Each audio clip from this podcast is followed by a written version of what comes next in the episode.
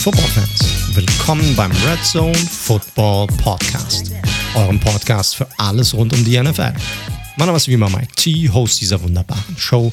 Und an meiner Seite begrüße ich wie jede Woche Co-Host und das analytische Herz des Red Zone Podcast, Daniel Porz.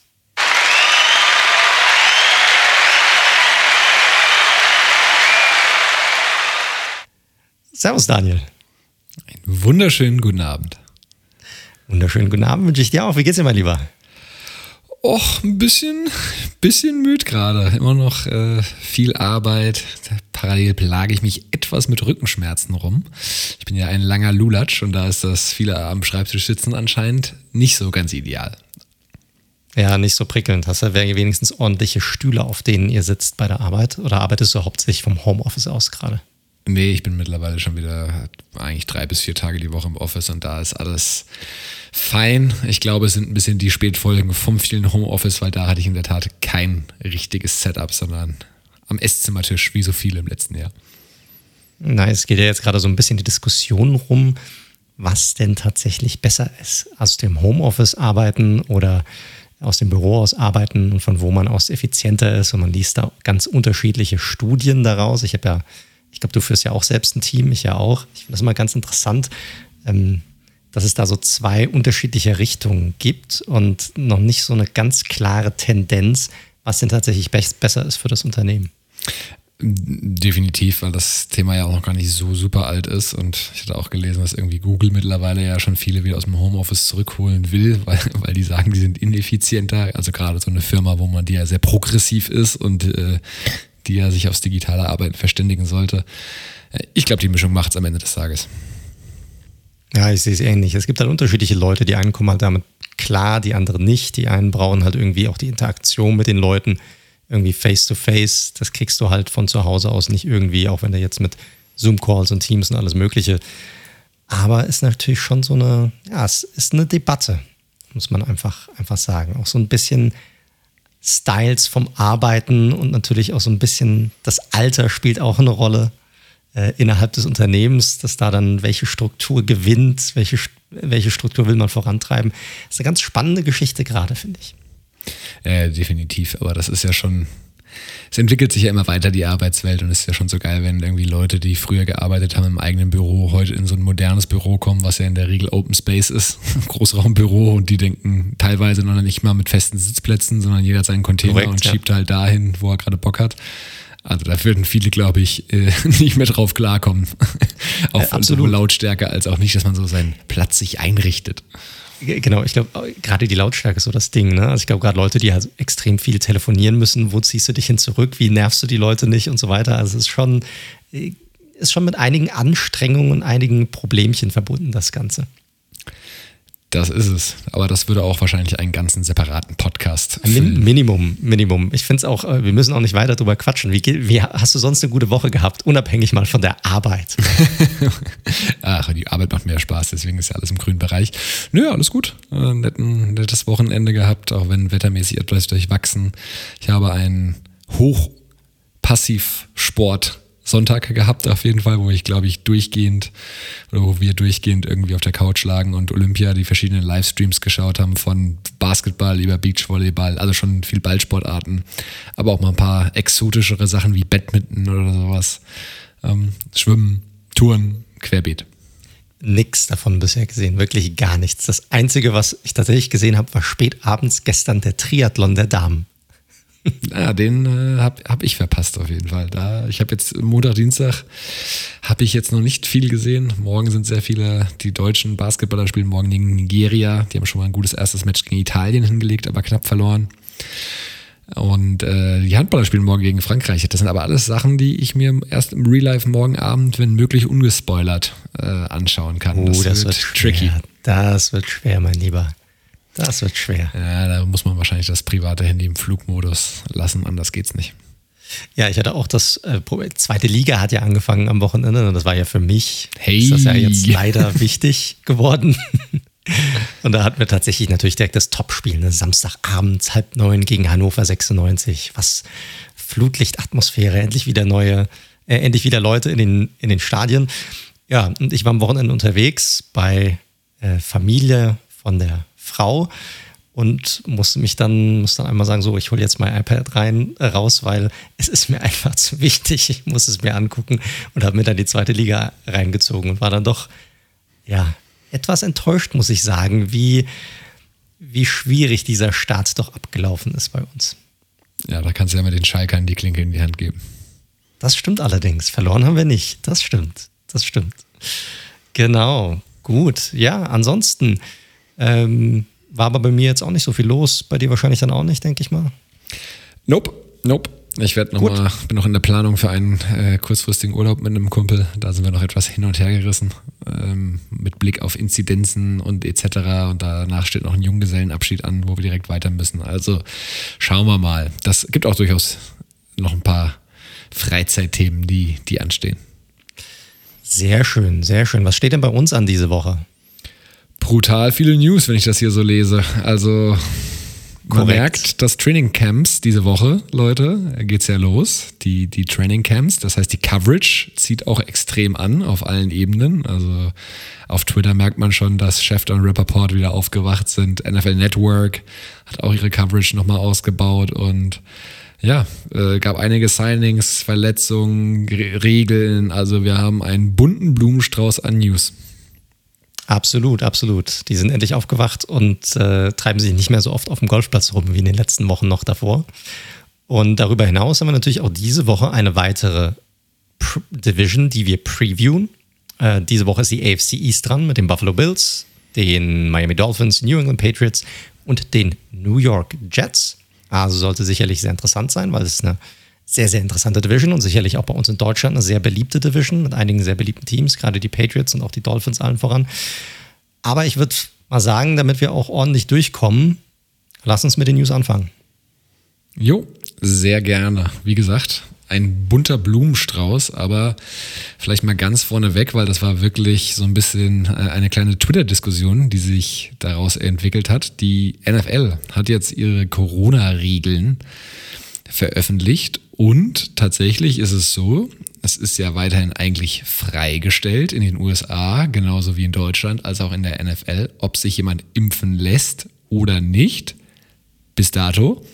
Es ist auch weiterhin, aber die NFL probiert jetzt so eine, ich sag mal, Impfpflicht um die Ecke einzuführen. Denn sie hat gesagt, sollte es einen größeren Corona-Ausbruch geben in einem Team unter nicht geimpften Spielern, wird das Spiel nicht irgendwie verschoben oder sonstiges, sondern das endet mit einer Niederlage für das betroffene Team. Das ist das Erste. Und diesem Team, oder es werden auch, das Spiel gilt als verloren, wenn, wenn eben nicht genug Profis einsatzfähig sind und es wird auch kein Gehalt dafür ausgezahlt. An beide Teams wohlgemerkt, also auch nicht, das Verursacherteam muss quasi den Schaden zahlen an Gehältern sozusagen auf der anderen Seite. Und spannend, um das noch zu Ende zu führen, bei geimpften Spielern wird die NFL anders vorgehen, einfach um diese Impfquote eben zu, zu erhöhen. Da werden wieder deutlich weichere Regeln sozusagen angelegt, weil man weiß ja, man kann sich ja durchaus infizieren, auch wenn man geimpft ist. Aber dann sollte es weiterhin möglich sein, noch ein Spiel zu verschieben. Also schon ähm, ein interessanter Move, den die NFL da gemacht hat. Absolut.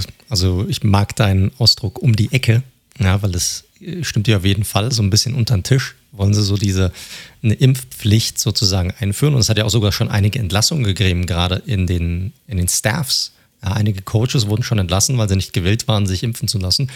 Und äh, ja, wo ein Head Coach-Team insgesamt die Entscheidung getroffen hat und gesagt hat, hey, du bringst uns alle in die Petrouille, wenn du Spieler ansteckst. Das können wir uns nicht erlauben, das können wir uns nicht leisten.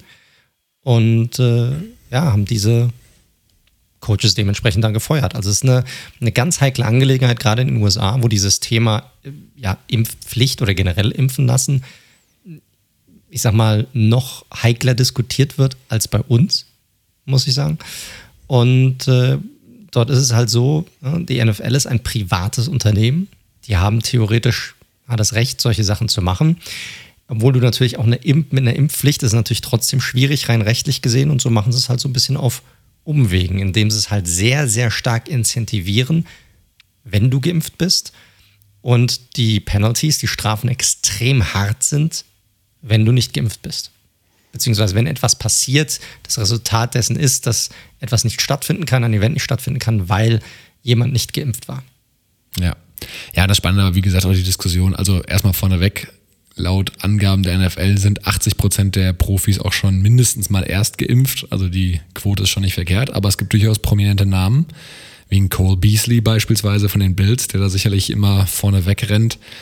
Ähm, die da wirklich auf Twitter verschiedenste Diskussionen geführt haben, dass es ja alles gar nicht gehen würde. Interessanterweise teilweise, wir reden ja heute über die Bills, im Diskurs mit den eigenen Teamkollegen. Jerry Hughes war, glaube ich, da, der mit ihm diskutiert hat, mehr oder weniger in seiner eigenen Timeline, dass es ja gar nicht gehen würde, weil er das Team in die Bredouille bringt und so weiter und so fort. Die Andre Hopkins hat sich dazu geäußert, äh, sehr kritisch, hat dann danach den Tweet gelöscht, nach dem Motto, ey, dann überlegt er halt aufzuhören. Am nächsten Tag war es dann, nee, nee, ich spiele schon noch ein paar Jahre, kein Stress, Buddha Baker. Also es ist definitiv ein heiß, heiß diskutiertes Thema, was uns, glaube ich, definitiv noch ein bisschen beschäftigen wird die nächsten Wochen. Ab, absolut, weil dieses Szenario wird irgendwann in dieser Saison eintreten. Definitiv, garantiert. So, und dann wird sich zeigen, was, was passiert. Und ich meine, wie kriegst du die Spieler immer, indem du ja, an die Kohle rangehst. So, und dann wird es auf einmal ein ganz, ganz heißes Thema und ganz krass diskutiertes Thema. Und das will keiner. Und dann hast du gerade die Spieler auf beiden Seiten. Der eine ist nicht gewillt, dann fällt das Spiel aus, beide verlieren ihre Kohle. Boah, dann, das macht die NFL das muss man auch sagen, das sind natürlich echt so Guerilla-Taktiken, die sie hier jetzt fahren, ne? wo sie die Spieler untereinander eigentlich gegenseitig, also gegeneinander aufbringen mit ihrer Art und Weise. Das muss man schon sagen, weil sie stehen ja nicht wirklich als, als der Böse da. Sie sagen einfach nur, hey, wir müssen schauen, dass alle spielen können. Wir haben nicht, wir haben nur begrenzt Zeit, diese Spiele reinzuführen. Und deshalb müssen wir schauen, dass das alles passt. Wir haben auch Verträge, die wir einhalten müssen, die ganze Kohle, die reinkommt und so weiter und so fort. Und ihr könnt das schon machen, wie ihr wollt. Allerdings, wenn irgendwas passieren sollte, verliert ihr halt eure Kohle. Und zwar alle. Und damit schieben sie halt die gesamte Verantwortung dafür wieder den Spielern zu. Ja, wie gesagt, es wird auch ein paar Sonderregeln geben. Also geimpfte Spieler haben wieder auch mehr Freiheiten sozusagen, dürfen sich ohne Maske treffen und so weiter und so fort. Also ein Thema, was natürlich klar ist, Corona wird uns weiter verfolgen und dementsprechend auch die ganze Impfgeschichte rund um die NFL. Absolut. Absolut. Was gibt's noch? Deals, Deals, Deals. Deals, Signings, Verlängerungen. Ich glaube, wir starten mal mit dem äh, fettesten Deal, weil Rekorddeal. Und das ist relativ kurz, ich glaube am nächsten Tag nach unserer letzten Aufnahme passiert. Hätte natürlich thematisch super reingepasst, weil wir letzte Woche in der NFC Korrekt, ja. West unterwegs waren. Denn hier hat Fred Warner, seines Zeichens Linebacker der 49ers, einen neuen Rekorddeal unterschrieben also bis zu 95 Millionen Dollar für eine Fünfjahresverlängerung mit über 40 Millionen garantiert. Und äh, im Schnitt, das ist ja dann immer das, was dann runtergerechnet wird, ist er damit der bestbezahlte Linebacker in der NFL-Geschichte und auch aktuell noch vor Bobby Wagner. Der war nämlich vorher mit 18 Millionen Dollar im Schnitt pro Jahr der bestbezahlte. Und jetzt hat Fred Warner ihn überholt. Darius Leonard gefällt das. Das kann ich mir vorstellen. Das kann ich mir vorstellen. Der äh, findest du es berechtigt, dass er so einen fetten Vertrag bekommen hat? Ja, also er war jetzt in den letzten beiden Jahren wirklich, ich, Diskussion ist ja immer offen, war er der Beste, der Zweitbeste, der Drittbeste. Plus er ist noch nicht wirklich alt, also er ist in dieser Top-Riege auf jeden Fall angekommen, muss man ganz klar sagen. Absoluter Cornerstone auch in dieser 49ers Defense über ja, wo das Linebacker-Core ja auch wirklich eine wichtige Rolle spielt, ähm, hat kaum richtige Schwächen und dementsprechend finde ich den Deal absolut gerechtfertigt. Der ist auch, glaube ich, noch nicht an seinem Leistungslimit angekommen. Nee, glaube ich auch nicht. Die Frage ist also immer, wie stark gewichtest du wirklich diese Linebacker-Position, auch in der gesamten NFL? Da sieht man jetzt auch natürlich einen klaren Anstieg. Also diese Position, die spielt auch so ein bisschen Catch-up mit so anderen Positionen, die ja natürlich auch so hoch äh, bezahlt werden. Also wir gehen jetzt schon so in diese Riege Top 5 Tackle-Gehälter, die jetzt Fred Warner hier bekommen hat mit seinem, mit seinem Deal. Das ist für mich so das einzige Fragezeichen. Also wie wichtig ist wirklich die Linebacker-Position heute mit diesen ganzen Hybrid-Safeties, die du eigentlich hast, die auch immer stärker, immer muskulöser werden oder die Outside-Linebacker, die ja mittlerweile ja auch immer athletischer werden. Das ist so ein bisschen das Ding, aber du hast sicherlich mit Warner jemanden, der alles abdecken kann, sowohl den Run als auch gerade im, im Passing-Game, was seine äh, Coverage-Abilities äh, angeht, ist er extrem stark unterwegs und bringt natürlich dieses gesamte Package einfach mit. Haken dran. So ist das. Korrekt, aber wie du richtig gesagt hast, es war ja nicht der einzige Deal, der, äh, den es gab. Ein, einen weiteren Deal gab es auch auf der defensiven Seite bei den äh, Cincinnati Bengals, denn die haben mit einem ihrer Edge Rusher verlängert, mit Sam Hubbard. Der hat einen Deal bekommen, war ein äh, Third-Round-Pick in 2018 und hat einen Deal bekommen über vier Jahre, 40 Millionen. Wir haben ihn ja so ein bisschen angeschnitten in unserer AFC North Review, beziehungsweise also diese gesamte Defensiv-Unit auf, wo er ja dazugehört. Hatte ich das überrascht, dass er so einen gut dotierten Betrag, äh, Vertrag bekommen hat? Naja, man muss natürlich fairerweise sagen, das hört sich immer viel an, aber 4 Millionen, vier Jahre, also 10 Jahre, 10 Millionen pro Jahr sind natürlich jetzt kein Top-Top-Money, ne? Muss man ja fairerweise sagen. Und Hubbard ist erst 25, hat sich stetig gesteigert in den letzten Jahren, ist gut gegen den Run, muss man sagen, als Pass-Rusher. Und das ist ja immer das, was so shiny ist, ne? Die Sex-Zahlen, die Pressure-Zahlen. Da würde ich ihn eher als okay einstufen. Deswegen, wäre jetzt nicht meine Prio gewesen, ehrlich gesagt, aber gerade weil letztes Jahr jetzt auch nicht sein stärkstes Jahr war, aber ich meine, die sehen ihn täglich im Training, von daher sehen sie was in ihm und glauben, dass er noch was bringen kann grundsätzlich. Aber ja, ich bin jetzt kein riesen Sam Hubbard-Fan. Nee, ich auch nicht. Ich finde es ein Ticken, ich weiß nicht, ob es ein guter Move war von denen. Wie gesagt, du hast sicherlich recht, die können den besser einschätzen, als wir das am Ende des Tages tun können.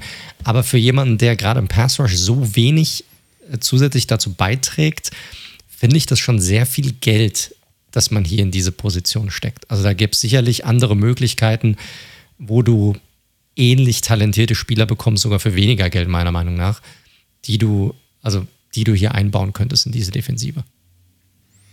Ja, definitiv. Man muss mal gucken, man weiß bei diesen ganzen Verträgen ja noch nicht, wie sie strukturiert sind, auch wenn die Bengals jetzt dieses Jahr auch kein Cap-Problem hatten mit deutlich steigenderem Salary Cap, das äh, ist ja schon bekannt ist der Vertrag wahrscheinlich spätestens in zwei Jahren aber absolut gerechtfertigt, vermutlich so. Dann sind 10 Millionen für einen durchschnittlichen Pass-Rusher wahrscheinlich normal, fast. Ja, das mag sein, das mag sein, da hast du sicherlich recht. Aber genug von Sam Hubbard. Weiterer Defensive-Spieler hat auch einen fetten Vertrag bekommen. Einen, den ich deutlich über einem Sam Hubbard auch einschätze. Spielt natürlich auch ein bisschen andere Positionen, aber Jonathan Allen vom Washington Football Team, der Defensive Tackle, auch einer der dieser First-Round-Picks, die, die die Washington hier an der Defensive Line hat, äh, hat, ein, hat sich auf eine Verlängerung einigen können mit Washington und die hat es ziemlich in sich. Ja, vier Jahre, 72 Millionen Dollar, inklusive 30 Millionen äh, Signing-Bonus. Also das ist grundsolides Geld, möchte man sagen. Aber du hast ja schon angesprochen, Allen, du magst ihn, ich finde ihn auch gut. Er ist wirklich für einen äh, Interior Defensive Lineman, ein guter Pass-Rusher, auch wenn seine Sacks letztes Jahr runtergingen, dafür aber seine Hits und Hurries hochgegangen sind. Also er hat es nicht ganz gefinisht, aber das ist ja zu einem gewissen Grad auch immer ein bisschen Glückssache am Ende, muss man sagen. Und wie du schon gesagt hast, absoluter Cornerstone in dieser vier Spieler, vier First-Round-Picks vom Washington Football Team und alle in einer Reihe. Ich glaube, sie haben ja wirklich 17, 18, 19, 20 in der ersten Runde D-Line gepickt. Und das ist jetzt ihr Bollwerk, das sie da haben, was wir ja letzte Woche auch so hoch gelobt haben oder vorletzte Woche beziehungsweise. Guter Mann, korrekt. kann man nicht anders sagen.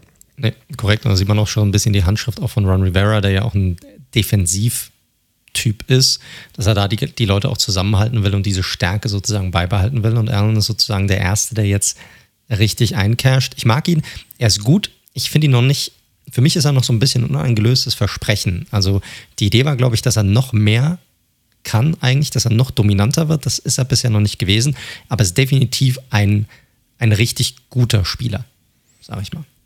Ja, und ich meine gerade Druck aus der Interior ähm, gibt es jetzt auch nicht wie Sand am Meer. Ne? Defensive Tackles, die, die wirklich Korrekt. zum Quarterback kommen. Ähm, dementsprechend werden die auch bezahlt. Ich meine, 18 Millionen pro Jahr ist schon, ich habe es jetzt hier nicht reingerankt, aber das ist für einen Defensive Tackle schon sehr, sehr gutes Geld. Kann man nicht anders sagen.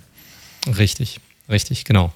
Äh, bleiben wir in Washington. Ein weiterer Spieler hat eine Vertragsverlängerung bekommen, und zwar Tight End Logan Thomas. Das, was ich jetzt gesehen habe, war, glaube ich, drei Jahre äh, eine Extension, die er unterschrieben hat. Äh, Gibt es denn schon irgendwelche Details dazu über die Höhe des mhm. Vertrags? Ich hatte nämlich dazu noch gar nichts gesehen.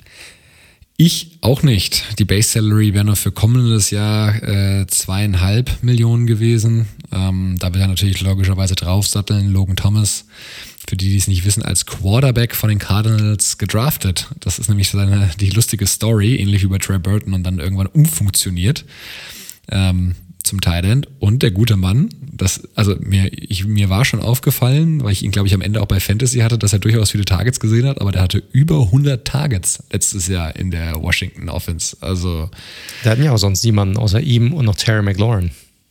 So sieht's aus. Also ich würde jetzt nicht davon ausgehen, dass Logan Thomas nächstes Jahr wieder so viele Targets sieht, zumal ich davon ausgehe, oder wir hatten es ja schon besprochen, dass die Washington Offense vertikaler wird. Aber du, ich muss sagen, der hat eine gute Transition hingelegt. Ist ein grundsolider All-Around Tight End, sicherlich kein Star. Und wenn da jetzt eine vernünftige Extension, also sprich Verlängerung, unterschrieben hat, ähm, dann geht das vollkommen klar, meiner Meinung nach. Also klar, ohne die, die, die Zahlen nicht zu kennen, ist es schwer zu bewerten, aber dass sie ihn halten, finde ich vollkommen nachvollziehbar. Absolut. Also sie haben ja auch sonst niemanden dort wirklich auch im Roster. Also ne, wir haben ja auch schon gesagt in unserer Preview, dass so ein bisschen auch eine der Schwachstellen vielleicht bei Washington aber er ist sicherlich ein talentierter Spieler, wo man sich auch dementsprechend wahrscheinlich noch ein bisschen mehr erwartet in den kommenden Jahren. Bleiben wir in der offensiven Seite. Es gab auch einen Trade. Anthony Miller wurde getradet, der ehemalige Second-Round-Pick der Chicago Bears und hat ein neues Zuhause gefunden und zwar bei den Houston Texans. Und äh, wie ich das so sehe, so viel ist da wirklich nicht über den Tisch ge gegangen für ihn, ne? Nee, also Fünftrunden-Pick geben die Texans ab, aber ja, Nee, ja doch, fünf Runden-Pick kriegen die geben die Texans ab, aber dafür bekommen sie nicht nur Miller, sondern auch noch einen Siebtrunden-Pick. So ist die richtige Lesart. Ja, Miller, ja, das, das war jetzt, er hat drei Saisons gespielt bei den Bears, war halt, wie du schon angesprochen hast, ein Second-Round-Pick. War in seiner ersten Saison durchaus verhaltensauffällig, was Touchdowns anging. Da hat er, glaube ich, sieben oder so an der Zahl, also nicht, ja. nicht verkehrt. Aber overall, ähm, also seine beste Saison waren 600 Yards, ansonsten hat er so immer bei 400, 450 rumgekrebst und auch, also er ist noch nicht mal die Nummer zwei nach Allen Robinson gewesen und da hat man jetzt, glaube ich, einfach bei ihm einen Haken gesetzt. Eigentlich als Deep Threat hätte man ihn einsetzen wollen oder wurde er auch, aber so richtig ist er seinen Second-Round-Status auf jeden Fall nicht gerecht geworden, meiner Meinung nach. Nee, und bei den Texans geht so ein bisschen die ja, Off-Season-Strategie weiter. Er ist sozusagen die nächste Spaghetti, die an die Wand geworfen werden kann, um zu gucken, ob sie kleben bleibt oder nicht. Jo, definitiv. Ich bin auch mal gespannt. Also äh, der Receiving Core hatten wir auch schon drüber gesprochen. Brandon Cooks ist zwar noch bei den Texans. Ähm, um Randall Cobb gibt es ja jetzt auch wieder Gerüchte, ja. dass ihn jemand zurückholen will. Ähm, ja, du, bei den Texans ist alles gerade auf Kurzfristigkeit gedacht und Trial and Error und da zählt auch sicherlich dieser Miller-Trade rein. Korrekt, korrekt. Äh, wollen wir gerade noch mal bei den bei Houston bleiben? Ich meine, wir haben ja auch ein paar Quarterback-News eigentlich, die wir, wo wir drüber gehen müssen. Ich glaube jetzt, ja, ich sag mehr oder weniger überraschend eigentlich, dass jetzt auch offiziell die Nachrichten rauskamen von den einzelnen Newsstellen, die du vorher noch schon genannt hattest, dass die Texans nun offiziell nicht nur erst seit dieser Woche, sondern wohl schon auch die letzten Wochen über hinaus offen sind für mögliche Offerten für Deshaun, äh, für Deshaun Watson. Äh, das wurde jetzt nur, das kam jetzt halt nur offiziell auch heraus, dass es tatsächlich auch der Fall ist. Nur, dass hier der, ja, der Preis für einen Trade wohl ähnlich, wie wir uns das auch vor dieser ganzen rechtlichen Situation um Watson eigentlich schon ausgemalt hatten und dass die Texans wohl angeblich mindestens drei First-Round-Picks fordern für ihren Star-Quarterback. Wie siehst du das Ganze? Ja, ich meine, nachvollziehbar, dass sie natürlich jetzt so in die Verhandlungen reingehen. Ähm, ich bin gespannt, was es am Ende des Tages wirklich wird. Die Situation ist natürlich maximal verfahren. Ich wollte gerade sagen, glaubst du, irgendjemand, also ist überhaupt gewählt, irgendwas gerade abzugeben für ihn?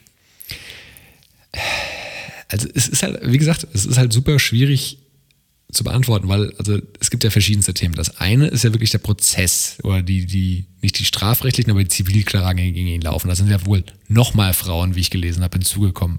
Das heißt, bei ich aller glaub, Unschuld. Mittlerweile sind wir irgendwie bei fast 60 oder so, hatte ich letztens. Ich glaube, paar 50 sind es oder so. Okay, ich da war noch in den 20ern, aber es ist dann auch egal. Ähm, also es gilt die Unschuldsvermutung, aber irgendwas muss ja gefühlt da dran sein. Ne? So zumindest, ohne da jetzt mehr drüber zu sagen zu wollen.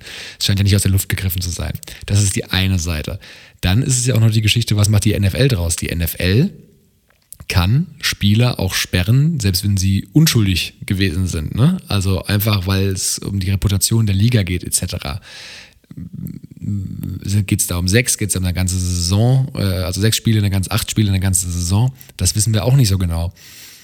Die Frage ist halt auch, also wenn wir gucken, welche Teams bräuchten denn jetzt ein klares Upgrade auch noch? Also, dass Watson rein sportlich für 90 Prozent der Teams ein Upgrade wäre, ist ganz klar. Aber realistisch diese Saison, also da reden wir ja wahrscheinlich wirklich nur noch über Broncos und Eagles, könnte ich mir vorstellen. Ähm, Eagles haben die Draft Money, aber ich glaube, auch die werden erstmal abwarten, was da. Also ich glaube nicht, dass ein Trade jetzt in den nächsten ein, zwei, drei Wochen über den Tisch geht. Das Einzige, was ich mir vorstellen könnte, ist ein Team, das sagt, ey, und das widerspricht ein bisschen dem, was du gesagt hast, was die Texans haben wollen.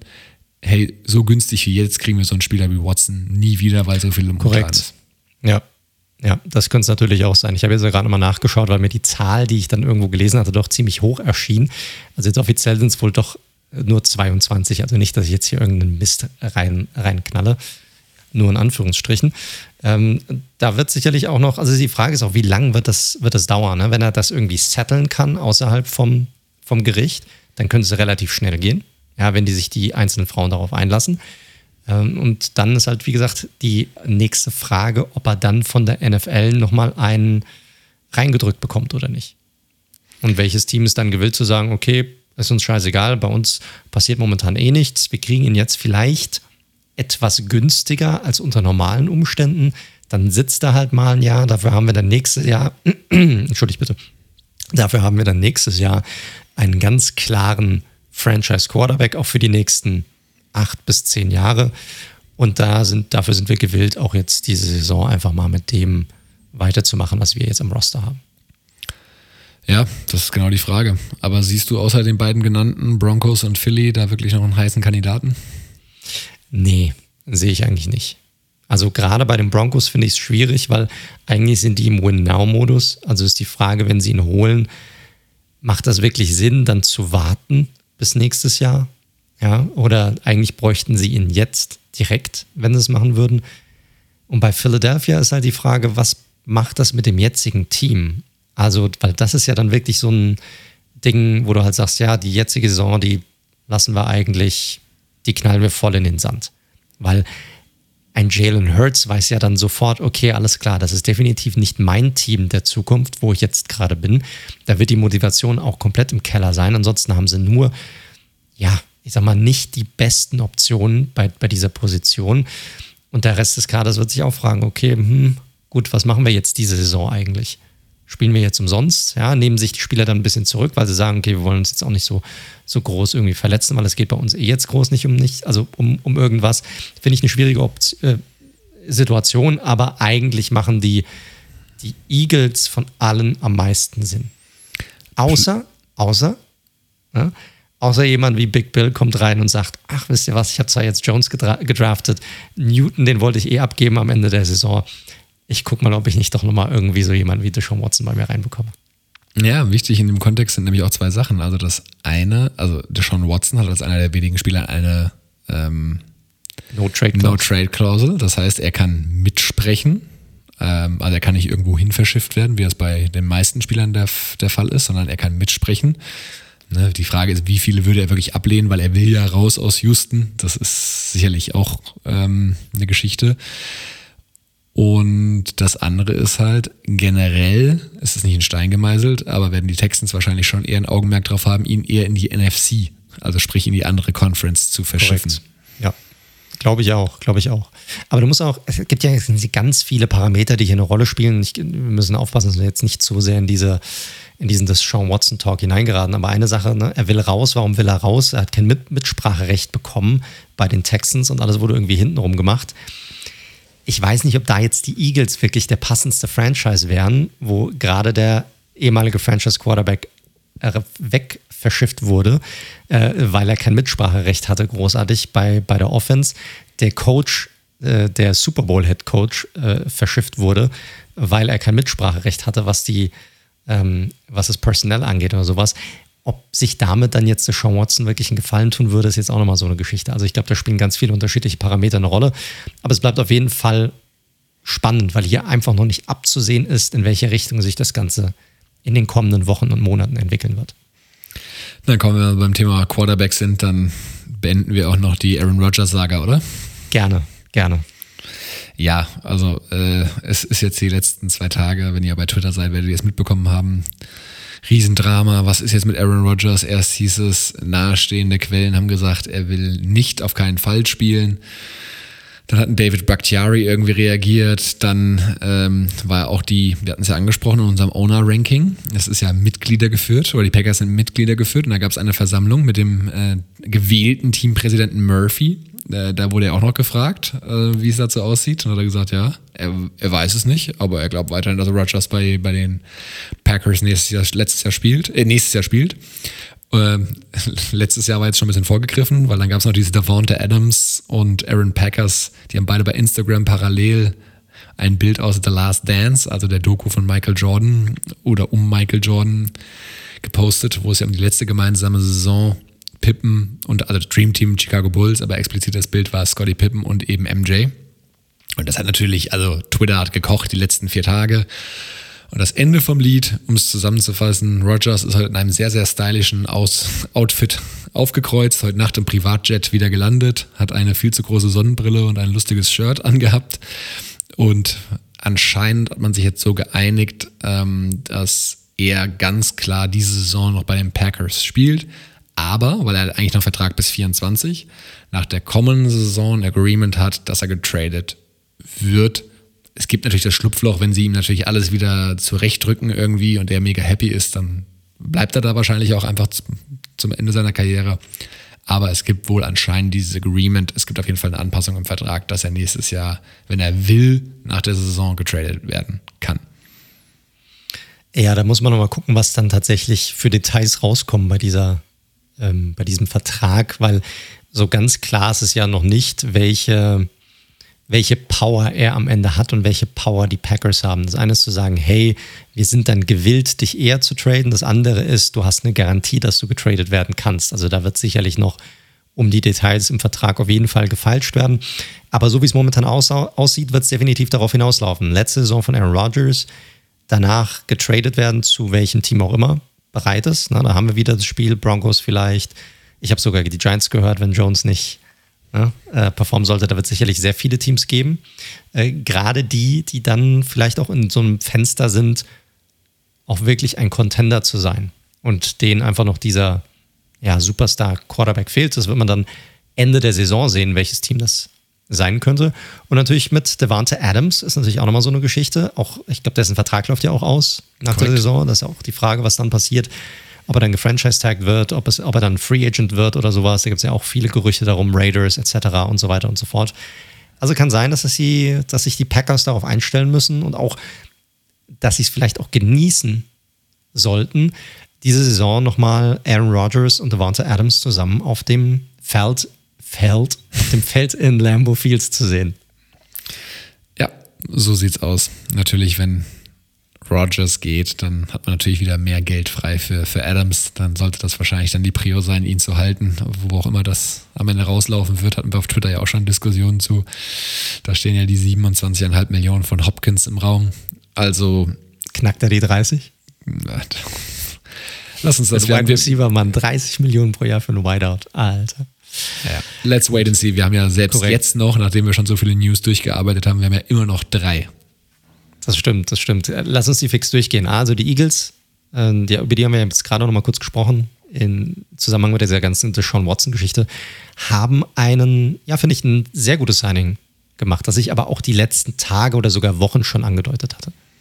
Ja, Steven Nelson, ein former Steeler, geht zu den Eagles und verbessert direkt deren Secondary. Äh, wir beide hatten ja noch gerätselt vor, vor zwei Wochen, oh mein Gott, die Cornerback-Position, sie haben Slay und der ist schon nicht mehr so ganz auf dem höchsten Level. Wer ist der andere Outside-Corner? Das ist jetzt aller Voraussicht nach Steven Nelson. Ähm, dadurch könnte auch beispielsweise Avante Maddox in den Slot rutschen. Und mit Nelson und Slay solltest du erstmal zumindest, Tiefe fehlt mir danach immer noch, aber was jetzt die Starter angeht, finde ich, sind sie erstmal gut aufgestellt. Nicht sehr gut, aber gut. Korrekt. Tiefe fehlt weiterhin, hast du recht, aber das ist jetzt, sofern die gesund bleiben sollten, ordentliche bis gute Secondary, die sie jetzt zusammenbekommen haben, auch mit den, ja, mit der zusätzlichen Hilfe, die sie jetzt durch Anthony Harris bekommen haben, auch in, was die Free Safety Position angeht. Das ist für die Eagles eine, ein guter Pickup auf jeden Fall. Definitiv. Äh, bleiben wir noch in der Secondary. Brian Poole ist jetzt ein Saint, ja, bleibt nicht bei den Jets. Da gab es unter Umständen noch so ein bisschen Loophole, ob er vielleicht doch noch da bleibt, ob da noch ein Resigning geben könnte. Ist aber jetzt auch vom Markt, geht zu den Saints. Fand ich ein bisschen komischen Pickup. Ich weiß nicht, wie du es siehst. Äh, ja, also Brian Poole erstmal in den letzten zwei Jahren grundsolider bis guter und auch ein bisschen Slot-Cornerbacks sind ja oft so ein bisschen under the radar und verdienen auch nicht so viel. Und Brian Poole hat da jetzt echt zwei, drei Jahre nacheinander echt in der durchaus nicht so guten Defense der Jets eine gute Rolle gespielt. Und Saints hat mich jetzt in der Tat schon überrascht, weil ähm, sie haben ja äh, Chauncey Gardner Johnson, den kleinen Trash-Talker. Ja. Gardner, also es ist einfach unklar. Ich habe vorhin auch noch mal ein bisschen probiert, so in der lokalen Presse da was rauszufinden. Also Gardner Johnson wurde ja auch als Safety gedraftet. Also ist eigentlich ein Safety, hat, spielt aber die meisten Snaps, ganz klar, kann man nachlesen, hat aber als Slot Corner gespielt letztes Jahr. Und jetzt ist halt einfach die Frage, ist Pool jetzt einfach Tiefe, also sprich Backup von Gardner Johnson, rutscht Gardner Johnson outside, ähm, als Outside Corner, also nochmal eine andere Position, oder spielt er wieder Safety? Also es ist ähm, nicht ganz klar. Bottomline, wenn die, die Konditionen sind noch nicht klar, aber Brian Pool auf dem Roster zu haben, kann erstmal nicht verkehrt sein. Genau, es tut nicht weh, definitiv. Bei Gardner Johnson ist es so, er ist ein sehr athletischer Spieler. Da könnte ich mir auch so vorstellen, dass sie natürlich vielleicht in der Defensive auch nochmal ein bisschen was umstellen möchten. Ist ja nie so verkehrt. Viele haben jetzt mittlerweile diesen Roamer, diesen Springer in der Defensive, der alles so ein bisschen machen kann. Das sind ja meistens Safeties, ob das jetzt die Slot-Cornerback-Position ist, ob das mal in, den, in eine Linebacker-Position reinzurutschen im Run-Game oder bei Blitzen oder halt wieder ein bisschen tiefer zu stehen oder so. Es ist immer gut, so jemanden im Kader zu haben, den du so ein bisschen rumschiften kannst auf dem Spielfeld, um die Offense auch so ein bisschen zu verwirren und auch auf, ja, um zu gucken, dass du die besten Spieler einfach auch auf dem Platz hast. Und ich glaube, das macht die Saints nur besser, indem sie Pool dazu bekommen haben und Gardner Johnson können sie dann moven, so wie sie möchten. Gut, dann beenden wir mal mit etwas, was die Saints schlechter macht. Und zwar eine erneute Verletzung von Michael Thomas. Das ist gar nicht eine erneute Verletzung, sondern er hat tatsächlich nochmal eine Knöchel-OP gehabt. Ähm, an der Stelle, das war ja auch der Grund, warum man letztes Jahr so viel verpasst hatte. Und man weiß jetzt nicht, wie lange er ausfällt. Das geht ja dann oft schneller, als man denkt, dass sie wieder spielen können. Aber die empfohlene Rückkehrzeit oder Recovery-Zeit nach dieser Verletzung oder nach dieser OP vier Monate. Also da sind wir halt Ende November angekommen. Puh, klar, ich vermute, es wird früher gehen, aber das ist die nächste Hiobsbotschaft für die Saints, muss man sagen. Äh, korrekt, vor allem, weil gerade in der Offensive die Alternativen relativ rar gesät sind dieses Jahr. Gerade auf der Wide Receiver Position, das muss man einfach sagen. Ist natürlich eine super ähm, Chance auch für gerade für die Rookies, die gerade reingekommen sind. Aber das ist natürlich ein mega Ausfall. Auch für jemanden wie James Winston, der jetzt übernimmt, oder Taysom Hill, wer auch immer jetzt in diese Starting-Rolle hineinschlüpfen wird. Das ist ja das Top-Target, fällt jetzt erstmal aus für, ja, Pi mal Daumen, vielleicht die Hälfte der Saison, wenn es schlecht läuft. Ja, Ocho, Ocho Cinco hat sich direkt wieder in Stellung gebracht, für die, die es nicht wissen, ein ehemaliger Star-Receiver, der, boah, wie alt ist der mittlerweile? Mitte, Ende 40? Mitte 40? Also Mitte 40 ist er bestimmt. Ja, äh, hält sich aber noch für fit und macht immer so ein bisschen, ich glaube, er meint es nicht ganz ernst, aber er glaubt, er könnte immer noch NFL spielen.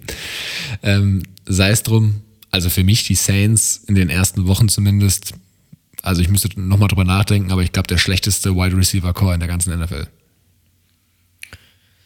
Ja, dem kommen sie relativ nah auf jeden Fall. Also ich müsste, da müsste ich wirklich nochmal über alle Teams drüber gehen und schauen, aber mir fällt jetzt, ja, selbst die Texans haben mehr Tiefe würde ich sagen. Korrekt. Also, liebe Saints-Fans, ihr wart sehr verwöhnt in den letzten Jahren. Ähm, sagen wir mal so, ich würde die Erwartungen an die kommende Saison nicht zu hoch setzen. Schauen wir mal. Ne? Mit Sean Payton hast du einfach das offensive Mastermind, meiner Meinung nach, in der NFL. Der wird sich schon irgendwas einfallen lassen. Werden wir sehen, wie das Ganze funktioniert. Wird auf jeden Fall sehr spannend sein. So, exakt 40 Minuten sind jetzt gerade um. Und wir sind gerade mal durch mit der News-Section. Alle, die gerne lange hören, die wird es freuen, denn wir fangen jetzt erst an mit unserer Preview. Und ihr wisst, wir sind da meist relativ detailliert und gehen da rein und diskutieren. Deshalb lasst uns loslegen diese Woche mit der AFC East. Ganz kurz vorweg in eigener Sache, Leute. Ihr hört Red Zone, der Football Podcast. Ihr findet uns auf allen gängigen Podcast-Plattformen, über Google Podcasts, Spotify natürlich, Apple Podcast, Stitcher, Podcast Addict, you name it, da sind wir drauf. Falls ihr uns eine Bewertung hinterlassen wollt, könnt ihr das gerne tun, freuen wir uns immer drüber. Und falls ihr uns Feedback geben möchtet, einfach mal Hallo sagen möchtet, könnt ihr das auch gerne tun. Am besten über unsere Social Media Kanäle, entweder unter Twitter unter dem Handle at redzone underscore live oder auch gerne über Instagram unter dem Handle at redzone.live. Und über unsere Webseite könnt ihr, könnt ihr uns natürlich auch besuchen unter www.redzone.live. So, dann würde ich sagen, steigen wir mal voll rein. Die AFC East, wie gesagt, Buffalo Bills, Miami Dolphins, New England Patriots, New York Jets. Mit welchem Team legen wir diese Woche los, Daniel? Wir machen das zwar immer sehr wahllos, aber jetzt lass uns doch einfach mal mit dem schlechtesten Team der Vorsaison, in der Division wohlgemerkt und dem zweitschlechtesten Overall in der NFL starten, mit den Jets. Ja, das können wir gerne machen. Die New York Jets, boah, 2020, Mann, was für eine Shitshow diese Franchise mal wieder war. 2 und 14 war der, ja, der Rekord am Ende der Saison, aber der erzählt tatsächlich nur wirklich die, die halbe Story. Dieser ganze Franchise war leider, wirklich leider, und das, das sage ich als Giants-Fan, echt eine Lachnummer. Ja, man ist schon extrem schlecht gestartet. Diese ganze Diskussion für Tank for Trevor, nur dass man ihn dann irgendwie draften kann und am Ende hat man es doch nicht hinbekommen. Äh, die Geschichte um die Coaches Greg Williams, der ja nach dem All-Out-Blitz beim letzten ne, Play Call gegen die Raiders, wo es dann einen Touchdown gab und die Raiders äh, gewonnen haben, dann gefeuert wurde. Ähm, ich fand's gut. Äh, ja, ja ist, ist, mir klar. Adam Gaze Play Calling, der eine halbe Saison gebraucht hat, um zu sagen, so jetzt gebe ich es endlich ab, aber auch wieder in unendlich vielen Situationen einfach keine gute Figur abgegeben hat, unter anderem natürlich auch die Le'Veon Bell-Posse, die es gab während der Saison, wo Bell sozusagen über Social Media gesagt hat, ey, bitte tradet mich, das hat nicht stattgefunden, mussten ihn gehen lassen. Und er landet ja dann bei den äh, Kansas City Chiefs. Ja, am Ende der Saison, was sprang dabei raus? Adam Gase wurde folgerichtig gefeuert und ich muss echt sagen, Gott sei Dank für alle Jets-Fans. Das war von Anfang an einfach eine unglaubliche Fehlbesetzung. Und wirklich, und wirklich jeder hat es gesehen von Anfang an und hielt das für eine schlechte Idee. Nur Woody Johnson anscheinend nicht. Ja, der war ja Botschafter zu der Zeit. da musste Chris Gut, Johnson. Er wird, er wird sicherlich seinen Daumen nach, äh, nach oben äh, gereckt haben, was diese Entscheidung betrifft. Ja, sicher. Genau.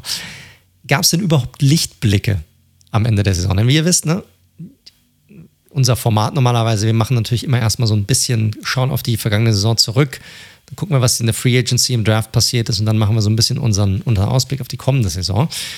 Und wenn wir uns die letzte Saison angucken, gab es einige wenige Lichtblicke, aber auf die man sicherlich als Jets-Fan auch so ein bisschen aufbauen kann. Ne?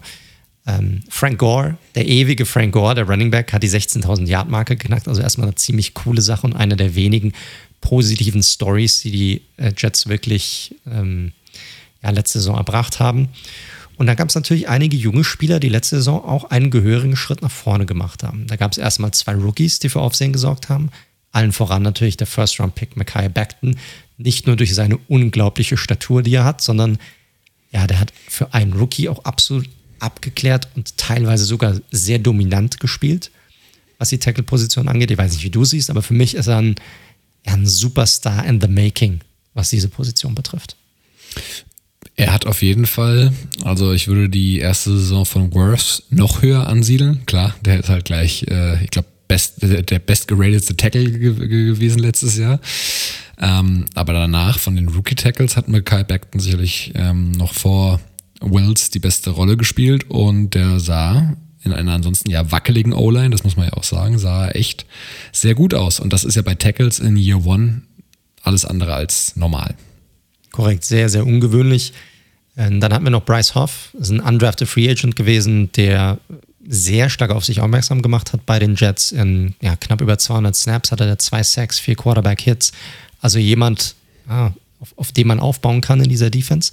Und dann natürlich der Superstar von ähm, ein paar Jahren, Quinn Williams, der sehr hoch gedraftet wurde, der eine sehr schwierige Rookie-Saison hatte und jetzt in Jahr zwei doch einen ordentlichen Sprung nach vorne gemacht hat.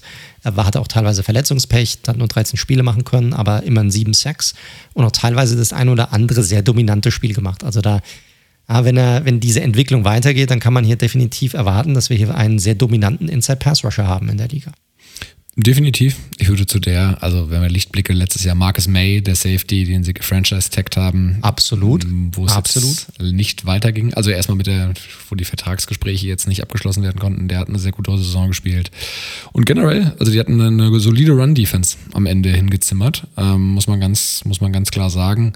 Äh, offensiv, abseits von, von Jameson Crowder, ähm, war das aber durchaus wenig bis gar nichts.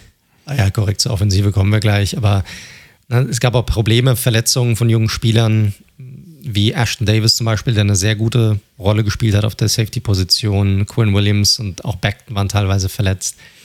Dann haben Veterans nicht gut performt, äh, allen voran zum Beispiel jemand wie ein John Jenkins, von dem man sich sicherlich viel erwartet hatte.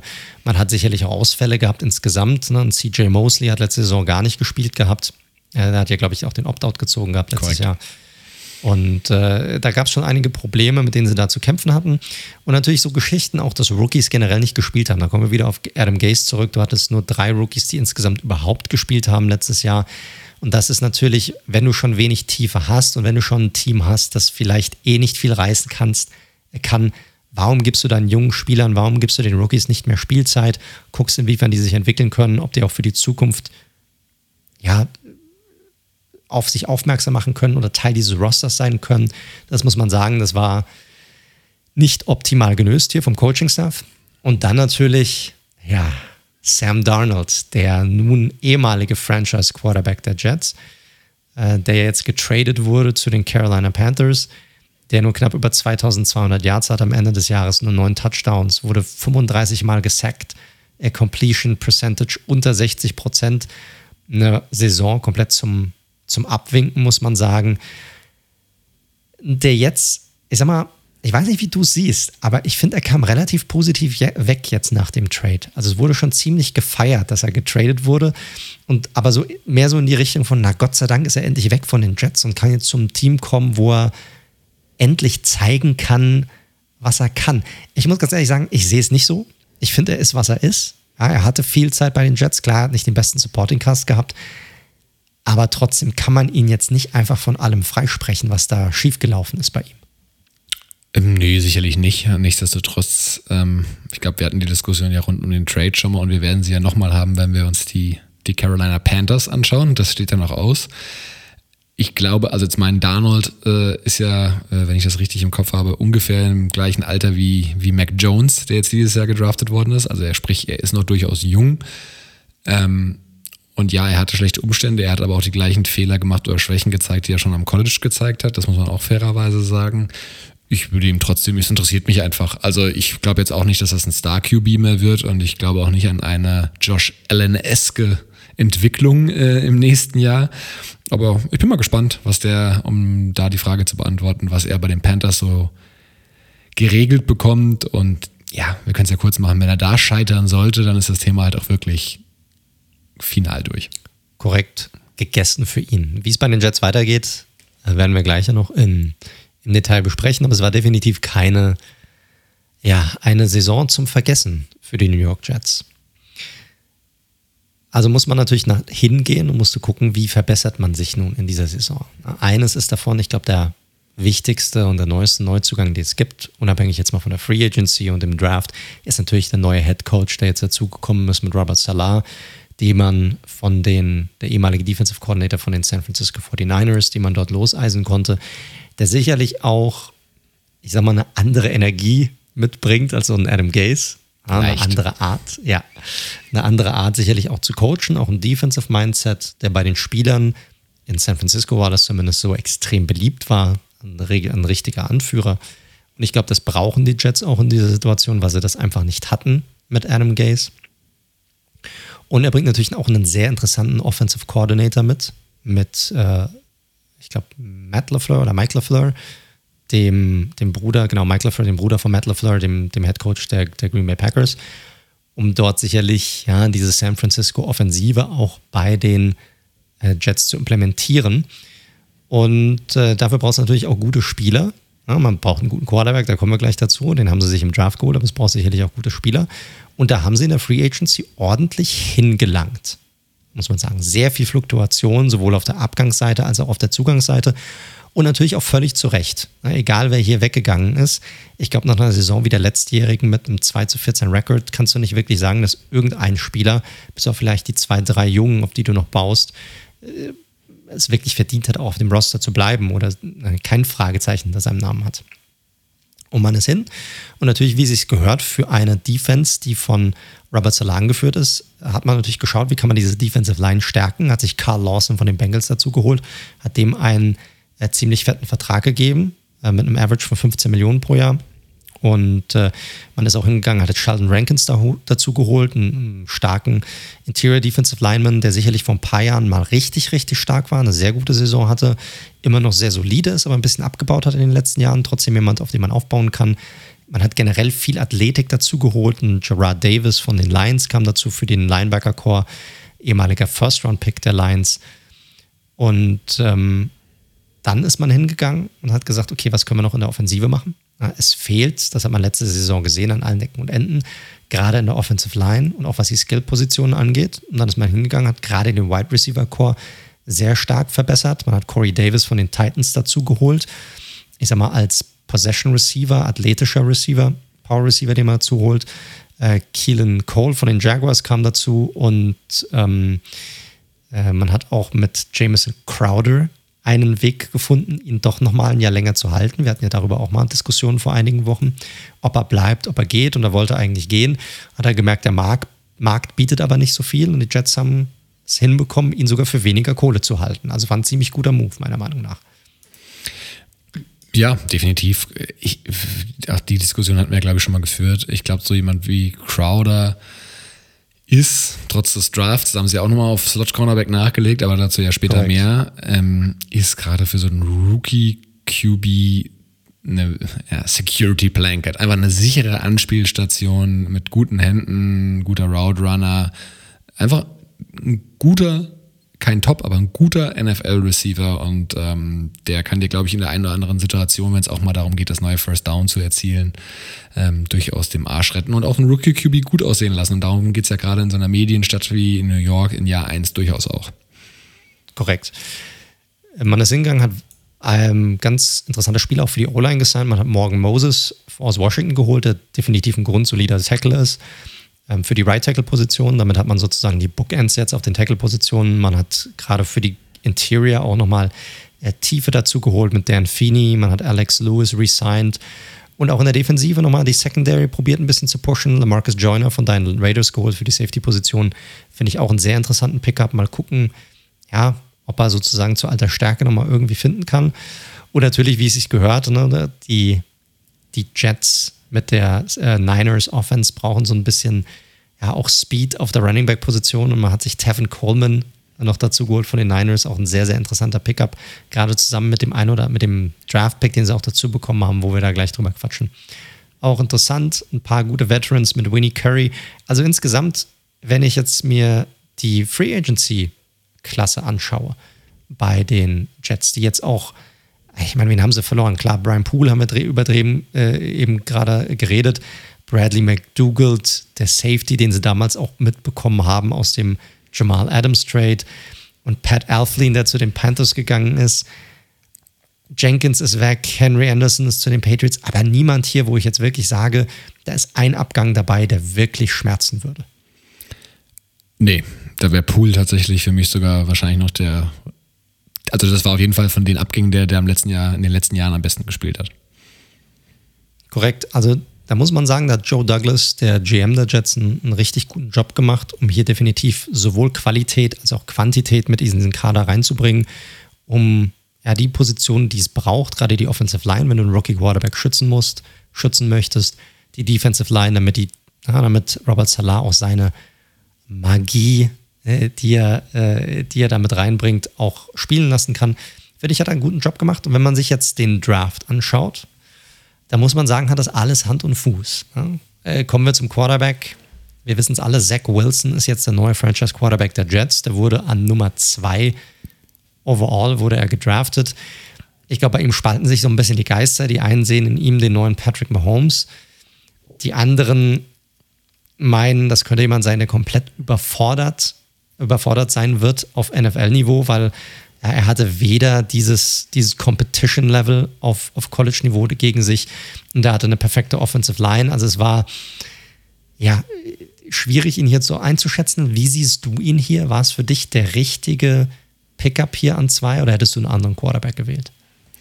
Boah, das ist echt sehr, sehr schwierig. Also ich glaube, für das, ähm, also weil halt Trevor Lawrence war die klare Eins und ich fand danach hatte die, die Kandidaten Fields, Lance und Wilson, Jones dann nochmal dahinter, aber die hatten alle, die anderen drei genannten hatten alle so ihr Für und Wider. Ich glaube, für das, was die 49ers mutmaßlich, mutmaßlich spielen lassen wollen, ähm, also sprich so ein 49ers Offense, da müsste Zach Wilson eigentlich schon relativ äh, gut passen, was, was er so drauf hat und wo er seine Stärken und Schwächen hat. Wo ich mir bei ihm auch noch nicht sicher bin, ist dieses ganze Thema Mindset so am Ende. Ne? Das wirst du aber auch erst sehen, wenn die wirklich auf dem Feld stehen. Ne? Ist das einer der, genau. weil das ist ganz interessant. Ich meine, wir hatten ja auch rund um den Draft drum gesprochen. Er wirkte in der Pre-Draft und auf dem Feld immer so ja eher so cocky. Er ist ja auch so ein, so ein, also arrogant. Er ist ja auch so ein Rich Kid, wenn ich das richtig abgespeichert habe. Und soll angeblich, da darf man jetzt nicht zu viel drauf geben, äh, gab nur so Rumors auch bei so Teammates nicht so beliebt sein. Scheißen wir jetzt mal drauf. Und dann beim Draft selbst äh, hat er zwar so seine auswendig gelernten Sätze, hey, I'm, I wanna win a Super Bowl hier und bla bla bla. Aber als er dann da stand, wirkte er auch wieder ein bisschen unsicher. Alles, ne, Riesennummer, junger ja. Mann, warten wir mal ab. Ich, ist für mich wirklich ein Coinflip. Also, der kann krachen scheitern in der NFL und vielleicht ist er ja wirklich, er hat er diese gewisse Arroganz, die man ja braucht auf der Position wahrscheinlich, um auch erfolgreich zu sein. Ähm, und startet dann voll durch rein schematisch für das, was sie vorhaben, ist es aber ein sinnvoller Pick, also deutlich sinnvoller als jetzt ein Mac Jones beispielsweise oder auch als ein Fields. Korrekt, korrekt. Also wird man sehen, aber genau das Gleiche hatte ich jetzt auch beobachtet. Das ist natürlich jetzt äh, Psychologie, die wir hier jetzt reininterpretieren, bei einem Spieler, den wir nicht kennen, der mega weit weg ist, aber man hat schon gemerkt, dass er da nicht wirklich ja, dass er vielleicht auch damit der Situation ein bisschen überfordert gewesen ist. Wie das jetzt sein wird, wenn er jetzt bei den Jets spielt, das wird man dann nächste Saison sehen. Wird auf jeden Fall sehr spannend sein, aber man hat alles dafür getan, um ihm ein gutes Surrounding auf jeden Fall zu geben. Anders als, und das muss man fairerweise sagen, als dies Darnold erfahren hat in seinen äh, Jahren bei den Jets.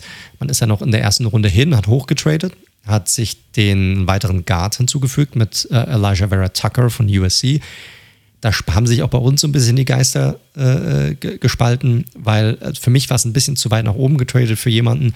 Auf der anderen Seite ist es so, wenn du da einen grundsoliden, guten Guard für die nächsten fünf bis zehn Jahre rausbekommst, dann fragt später niemand mehr danach. Und das ist hier sicherlich die Idee, noch weitere Qualität, aber auch Tiefe in diese Line mit reinzubekommen. Finde ich generell vom Ansatz her gut. Und dann natürlich nochmal den Wide Receiver, den du auch vorhin angesprochen hattest, schon Elijah Moore von Ole Miss. Für mich einer der ja, der, der beste Wide Receiver im Draft. Wir hatten auch damals mit Mark Ross drüber gesprochen. Der hat auch in höchsten Tönen von ihm geschwärmt. Sicherlich ein klarer Slot-Receiver, jemand mit guten Händen, sehr guter Route Runner. Wo wir auch gedacht hatten, vielleicht ist er so ein bisschen der Ersatz für äh, Jamison Crowder, sollte er tatsächlich gehen.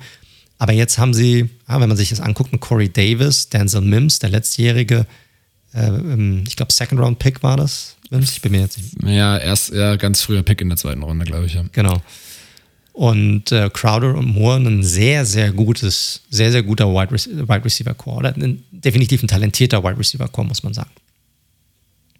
Ja, kann man, kann man nicht anders sagen. Ich finde noch ansonsten äh, Running Back Michael Carter, zu dem wärst du wahrscheinlich auch noch gekommen. Korrekt, ja. Der hat, glaube ich, relativ schnell Chancen, weil ich mag zwar Tevin Coleman, aber Tevin Coleman hat ein bisschen die Scheiße an Hacken, was Verletzungen Korrekt. angeht, muss man sagen, ja. ähm, in den letzten Jahren. Und deswegen, sagen wir mal so, Michael Carter erfährt schon sehr viel Fantasy-Football-Hype, sagen wir mal so. Ähm, weil natürlich alle wissen, okay, in der Offense, die gespielt werden wird in, bei den Jets, da wird auch das Running Game eine sehr wichtige Rolle spielen. Und da sieht, ich weiß nicht, ob ich ihn schon als klaren Frontrunner gegenüber Coleman bezeichnen würde, aber ich glaube, Michael Carter, das, was man bei North Carolina am College gesehen hat, der hat mit seiner Art zu laufen gute Chancen da, sehr viele Snaps zu sehen. Definitiv. Das, man kennt es ja auch aus der Niners Offense. Da gibt es auch generell eine gewisse Rotation auf der Running Back Position. Das heißt, seine Touches sollte er definitiv bekommen. Meiner Meinung nach auch ein sehr smarter Move, hier in der vierten Runde mit einem Running Back zu gehen. Ja, er passt in diese Offense super rein. Ist auch, wenn du jetzt Tevin Coleman nennst, auch ein sehr ähnlicher Running Back. Sehr schnell, gute Cuts, ein bisschen kleiner gebaut. Der passt da gut rein. Also es könnte für ihn eine, eine super Sache werden. Ja, und vielleicht sogar der Running Back, der neben Najee Harris, der sicherlich der klare Starter sein wird bei den Steelers, vielleicht in die beste Situation reinkommt für ihn. Ja, würde ich, würde ich mitgehen auf jeden Fall, ja. Korrekt. Also insgesamt, ich glaube, auch da waren wir uns einig, als wir unsere Draft Review gemacht haben, auch die Jets hatten eigentlich insgesamt einen ja, ziemlich guten Draft eigentlich. Äh, super Draft. Also ich hätte mir nochmal rausgeschrieben, ich hätte ihn, glaube ich, mit einer 1 minus bewertet. Also ja, der Vera Tucker äh, Uptrade war halt teuer für einen mutmaßlich Guard, wird es ja werden, auch wenn er Tackler gespielt hat, aufgrund seiner ähm, Maße. Ähm, ansonsten aber sehr viele gute Picks geleistet, auch, aber das Roster hat dann natürlich auch viele Lücken, muss man auch sagen. aber es Korrekt. in der Tat, man, man, kann schlechter draften, kann man nicht anders sagen. Absolut, absolut. Was bedeutet das denn jetzt für die neue Saison? Also wie sieht denn jetzt hier der Ausblick aus? Wie ist unsere Analyse eigentlich? Und das ist eigentlich klar, ne? du hast alles auf Erneuerung. Neuer Head Coach, neuer OC, neuer Franchise Quarterback. Im Grunde genommen ein Weitertreiben der, des kompletten Umbaus der Offensive Line. Du hast einen guten Wide Receiver Core kreiert mit vier starken Optionen. Und selbst ein Running Back Room, der jetzt ja mehr Möglichkeiten bietet und auch schematisch gut in diese Offensive reinpassen wird. Mir fehlt, ich weiß nicht, wie du siehst, so ein bisschen die Tight End Tiefe. Sie haben zwar immer noch Chris Herndon da, der mich jetzt aber auch nicht vom Hocker haut und es braucht, es fehlt die Tiefe. Wir, wir kennen es aus San Francisco, welche Rolle der Tight End hat, welche wichtige Rolle der Tight End hat. Also da wird man sehen, wie sie hier genau spielen wollen. Aber ansonsten finde ich, haben sie die Offense innerhalb von einer Offseason so ein bisschen auf links gedreht. Ja, das, das schon. ähm, es ist aber, also es liest sich auf dem Papier alles nicht verkehrt, aber du musst schon noch so ein bisschen sagen, glaube ich, also Denzel Mims auch verletzungsbedingt, war jetzt aber bei den vielen starken Receivern, die wir auch schon in der letztjährigen Draftklasse haben, ist er den Erwartungen sicherlich noch nicht gerecht geworden. Hat er, glaube ich, so zwei Spiele, die gut waren. Gabriel Davis, muss man ja auch mal fairerweise sagen. Das war ja lange, lange ein, eigentlich ein kompletter Bast, mehr oder weniger, und hätte jetzt pünktlich zu, zu seinem Contract Year hat er halt eine starke Saison bei den Titans hingelegt und dann seinen Vertrag bei den Jets bekommen. Und ich glaube auch, ähm, der passt da sehr gut rein. Ich will nur sagen, also das sind beides Spieler, liebe Jets-Fans, die extrem gut funktionieren könnten und die absolut auch noch Potenzial nach oben haben. Ich würde es nur nicht als gesetzt sehen, dass sie das auch abrufen. Also deswegen auf dem Papier alles gut. Ich mag auch das Tackle-Duo mit Beckton und Moses. Interior mit Govern von Road und Vera Tucker. Da habe ich mehr Sorgen. Aber mal gucken. Aber es ist nachvollziehbar zumindest, was sie gemacht haben. Korrekt. Ich sehe es sehr ähnlich. Und auch in der Defensive sieht man, dass da ein klarer Plan dahinter steckt. Ne? Sie haben viel Speed und viel Athletik mit reinbekommen mit Lawson, Davis, Mosley kommt zurück, Rankins, der noch die Interior nochmal weiter pushen soll. Aber auch hier sehe ich natürlich klare Schwachstellen immer noch in der, in der Defensive. Die Safeties sind sicherlich weiterhin okay, ne? wenn ja, mit, mit May, äh, der, der getaggt wurde, äh, sofern die gesund bleibt. Cornerbacks meiner Meinung nach sind weiterhin ein Problem. Hier fehlt sowohl Qualität als auch Tiefe auf dieser Position und das könnte natürlich definitiv ein Problem werden für die Jets. 100 Pro. Also wir können ja mal das Kind beim Namen nehmen. Du hast halt also Austin, äh, ehemaliger Sechstrunden-Pick aus dem Jahr 2019 auf einer Outside und das andere ist Bryce Hall, der also mit Wohlwollen durchschnittlich war letztes Jahr. Auch ein sehr ja. junger Spieler, äh, wurde letztes Jahr in der fünften Runde gepickt. ja, da kann auch mal eine Perle dabei sein, aber generell ist es, glaube ich, nicht so gut, wenn du einen Sophomore, oder wenn du, oder wenn du einen Spieler hast, der in sein Sophomore-Jahr, also in sein zweites Jahr geht und einer, der in sein drittes Jahr geht und der eine war ein fünf und der andere ein sechs Runden Pick, wenn das deine Starting Corner sind, ja, brauchst du schon viel Vertrauen in deine Coverage, muss man sagen. Ansonsten. Oder, oder in deinen Pass Rush halt. oder in deinen Pass Rush, genau, korrekt. So kann man es natürlich auch sehen. Genau, also da genau. muss man sagen, da fehlt und deswegen waren ja diese Rumors um Richard Sherman. Also Cap Space ist ja auch noch vorhanden, das gehört ja auch zum Teil der Wahrheit. Also ich glaube, 22 Millionen haben sie momentan ja. noch. Also ja. sind oben, ich glaube, Top, Top 5 sind sie auf jeden Fall dabei mit ihrem Cap Space. Ja, also Cornerback brauchen wir nicht drum herum reden müsste ich, ich rede ja gerne in War ein bisschen überrascht, dass sie da jetzt nicht in diesem Steven äh, Nelson, Nelson äh, dass sie da nicht mitgeboten haben. Ja, der hat sich aber vielleicht auch gedacht, er hat ja einen One-Year-Contract. Ne? Ich gehe vielleicht in irgendein Team, wo ich besser aussehen kann, mit Slay auf der anderen Seite. Ne? So ein bisschen der JC Jackson-Gilmore-Effekt. Ähm, vielleicht kann ich da besser aussehen, weil ganz ehrlich, selbst wenn Nelson hier die eine Seite gemacht hätte und die andere Seite hätte wer auch immer dann gemacht, ähm, Hall oder Austin, da wäre ja immer noch viel offen gewesen. Also es gibt eine ganz klar definierte Schwachstelle und das sind die Cornerbacks. Und da muss man jetzt auch fairerweise sagen, da sind jetzt auch keine super Verstärkungen mehr auf dem Markt. Also Sherman mal ausgenommen, wo wir ja gar nicht wissen, wie es weitergeht und der anscheinend auch nicht so geneigt zu sein scheint, an der Ostküste zu spielen. Von daher wüsste ich jetzt nicht, wie sie jetzt kurzfristig außer per Trade ähm, da jetzt noch diese Position fixen sollten. Nö, ich glaube, die werden das auch jetzt nicht erzwingen wollen. Die sehen sich sicherlich weiterhin erstmal in dem, in einem Neuaufbau. Ich bezweifle, dass die Playoffs dieses Jahr, ich sag mal, ein Muss sind. Natürlich probiert man jedes Jahr, sie irgendwie zu erreichen, aber ich denke nicht, dass es jetzt auf dem Plan als äh, Muss-Ziel drinsteht. Und ich glaube, da werden sie lieber abwarten, was sie dann noch nächstes Jahr machen können auf dieser Position. Richtig. Aber Gut. Muss man ja. fairerweise sagen, die Interior D-Line, da sind wir jetzt so ein bisschen ja drüber geflogen gerade. Oder nicht nur die Interior, sondern die ganze Front sieht echt gut aus, ne? Mit, mit Lawson, mit Quinn Williams.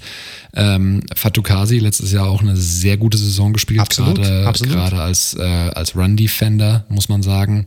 Franklin ähm, Myers auch noch. Exakt, Vinnie Curry bringt auch so ein bisschen für die Rotation, Rankins. Also die haben da auch Tiefe, finde ich. Also ja. das ist echt sehr, sehr solide und wir wissen ja, wie wichtig eine starke Front in der Salah-Defense ist. Ja, korrekt. Vinnie Curry hatte ich ja vorhin auch schon angesprochen für die Outside-Linebacker-Position. Also, dass da auch ordentlich Tiefe mit reinbekommen, damit die da eine coole Rotation irgendwie hinbekommen können. Also mit, den, mit der Jets Defense ist definitiv zu rechnen und auch die Offense, klar, da hängt natürlich extrem viel vom Quarterback ab, wie der sich einfindet, aber sieht auf jeden Fall auf dem Papier, wie du es vorhin gesagt hast, sehr interessant aus. Es ist auf jeden Fall, man sieht klar, dass es jetzt Joe Douglas Team ist. Das ist auf jeden Fall jetzt der Fall. Also der hat sehr, sehr viel hat quasi Tabula Rase gemacht jetzt hier in der Offseason. Viel richtig gemacht, gute Puzzlestücke hinzugefügt. QB, let's see. Müssen wir halt schauen, wie der sich, wie der sich entwickelt, ob er da reinpasst oder nicht. Äh, ich glaube, die werden den Teams definitiv mehr Probleme machen als letzte Saison. Und wenn ich jetzt sagen müsste, wo sie landen, sind sie natürlich für mich trotzdem, ah, ich sag mal so maximal auf Platz 3 in dieser Division, eher immer noch auf Platz 4. Und ich sehe sie aktuell, ich sag mal, bei sechs, maximal sieben Siegen. Na, bin ich ein bisschen klarer. Also für mich sind sie klar noch das schlechteste Team, trotz der Upgrades, die sie erfahren haben. Ähm, und sechs Siege, was ja nach Adam Rie, ja gut, ein Spiel mehr, äh, aber sechs Siege halte ich auch für durchaus realistisch. Ne? Also ich bin mal gespannt. Und, aber ich glaube, wenn du vier Siege zulegst, ist das auch für Jahr 1 und das Salar durchaus ordentlich und dann kann man sukzessive. Es gibt ja durchaus noch ein paar Lücken, ne? die man schließen kann. Genau, nicht, nicht nur das. Und äh, mit Salah haben sie ja nicht nur einen Head Coach, sondern sie haben einen First-Time-Head Coach. Ne? Jemand, der jetzt zum ersten Mal Head Coach ist, der sicherlich auch ganz viele neue Sachen machen muss. Ne? Das gesamte Game Management und so weiter und so fort. Da wird er sich auch erstmal einarbeiten müssen, schauen müssen, wie er das, wie er das hinbekommt. Da hast du nochmal ganz andere Aufgaben, als wenn du nur Coordinator bist. Da wird sich zeigen, wie gut er das Ganze dann managen kann. Da wird sicherlich auch den ein oder anderen Hiccup geben während der Saison. Da bin ich mir relativ sicher. Gut, hast du sonst noch was zu den Jets? Nö. Top, dann können wir zum nächsten Team übergehen. Welches nehmen wir jetzt? Und wir gehen mal von, vom Bordstein zur Skyline und zum besten Team der vergangenen Saison, zu den Buffalo Bills. Oh yeah. Bills Mafia, Baby. So schaut's aus. Nehmt die Tische weg. Nehmt die Tische weg. Also auch hier kurzer Recap, ähm, aber wirklich in aller Kürze, weil das war einfach wirklich, ähm, ich weiß, Bills-Fans könnten jetzt wahrscheinlich eine Stunde drüber reden, über die letzte Saison, weil die war wirklich gut. 13-3 am Ende gegangen, äh, dann noch in den Playoffs die Coles und Ravens bezwungen und dann, ja, doch relativ deutlich, muss man sagen, im Championship Game den Chiefs geschlagen geben. Das dennoch natürlich super erfolgreich, vor allem weil Josh Allen uns, äh, den lieben Mike besonders, aber ich glaube, die ganze Fanschaft der NFL überzeugt hat im letzten Jahr. Nach doch ein paar holprigen Jahren hat er letztes Jahr wirklich eine fantastische Saison gespielt, hat diesen für viele auch sehr, also unerwarteten, vor allem auch sehr ungewöhnlichen Step ähm, in äh, Jahr drei war es ja dann, ne? 18, ja, vier. Korrekt, ja. ja, drei, doch. Ja, drei. Ja, drei. Ähm, hingelegt gehabt und in diese Top-QB-Riege vorgestoßen, muss man ganz klar sagen. Also er äh, war lange Zeit ein legitimer MVP-Kandidat und auf jeden Fall, das kann man nicht abstreiten, ein Top 5 Quarterback in der letzten Saison. Nach allen Metriken. Wir haben ihm ja auch letztes Jahr ein bisschen Liebe gegeben während der Saison, haben ihn ja sogar mit reingenommen in diese Diskussion, auch wenn er, ich sag mal, eher am Rande der, der Favoriten war für uns. Korrekt. Auch in Zahlen noch ein bisschen ausgedrückt, ähm, 37 äh, Touchdowns, 10 Interceptions, Dazu auch noch acht Rushing Touchdowns, also er ist ja auch ein sehr gefährlicher Läufer und gibt der Offense da ja nochmal so einen besonderen Spark.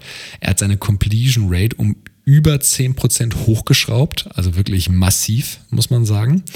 Und auch das von uns ja sehr oft zitierte QBR, also dieses Rating von ESPN, was so verschiedene Statistiken mit reinfühlt. Auch da war er drittbester Quarterback nach, ja, das ist Rogers und Mahomes, also all over geile Saison von Josh Allen und das bringt natürlich die Hoffnung nach Buffalo vor allem, muss man sagen, wenn man so einen Spieler auf der Position hat, der ja auch immer noch jung ist.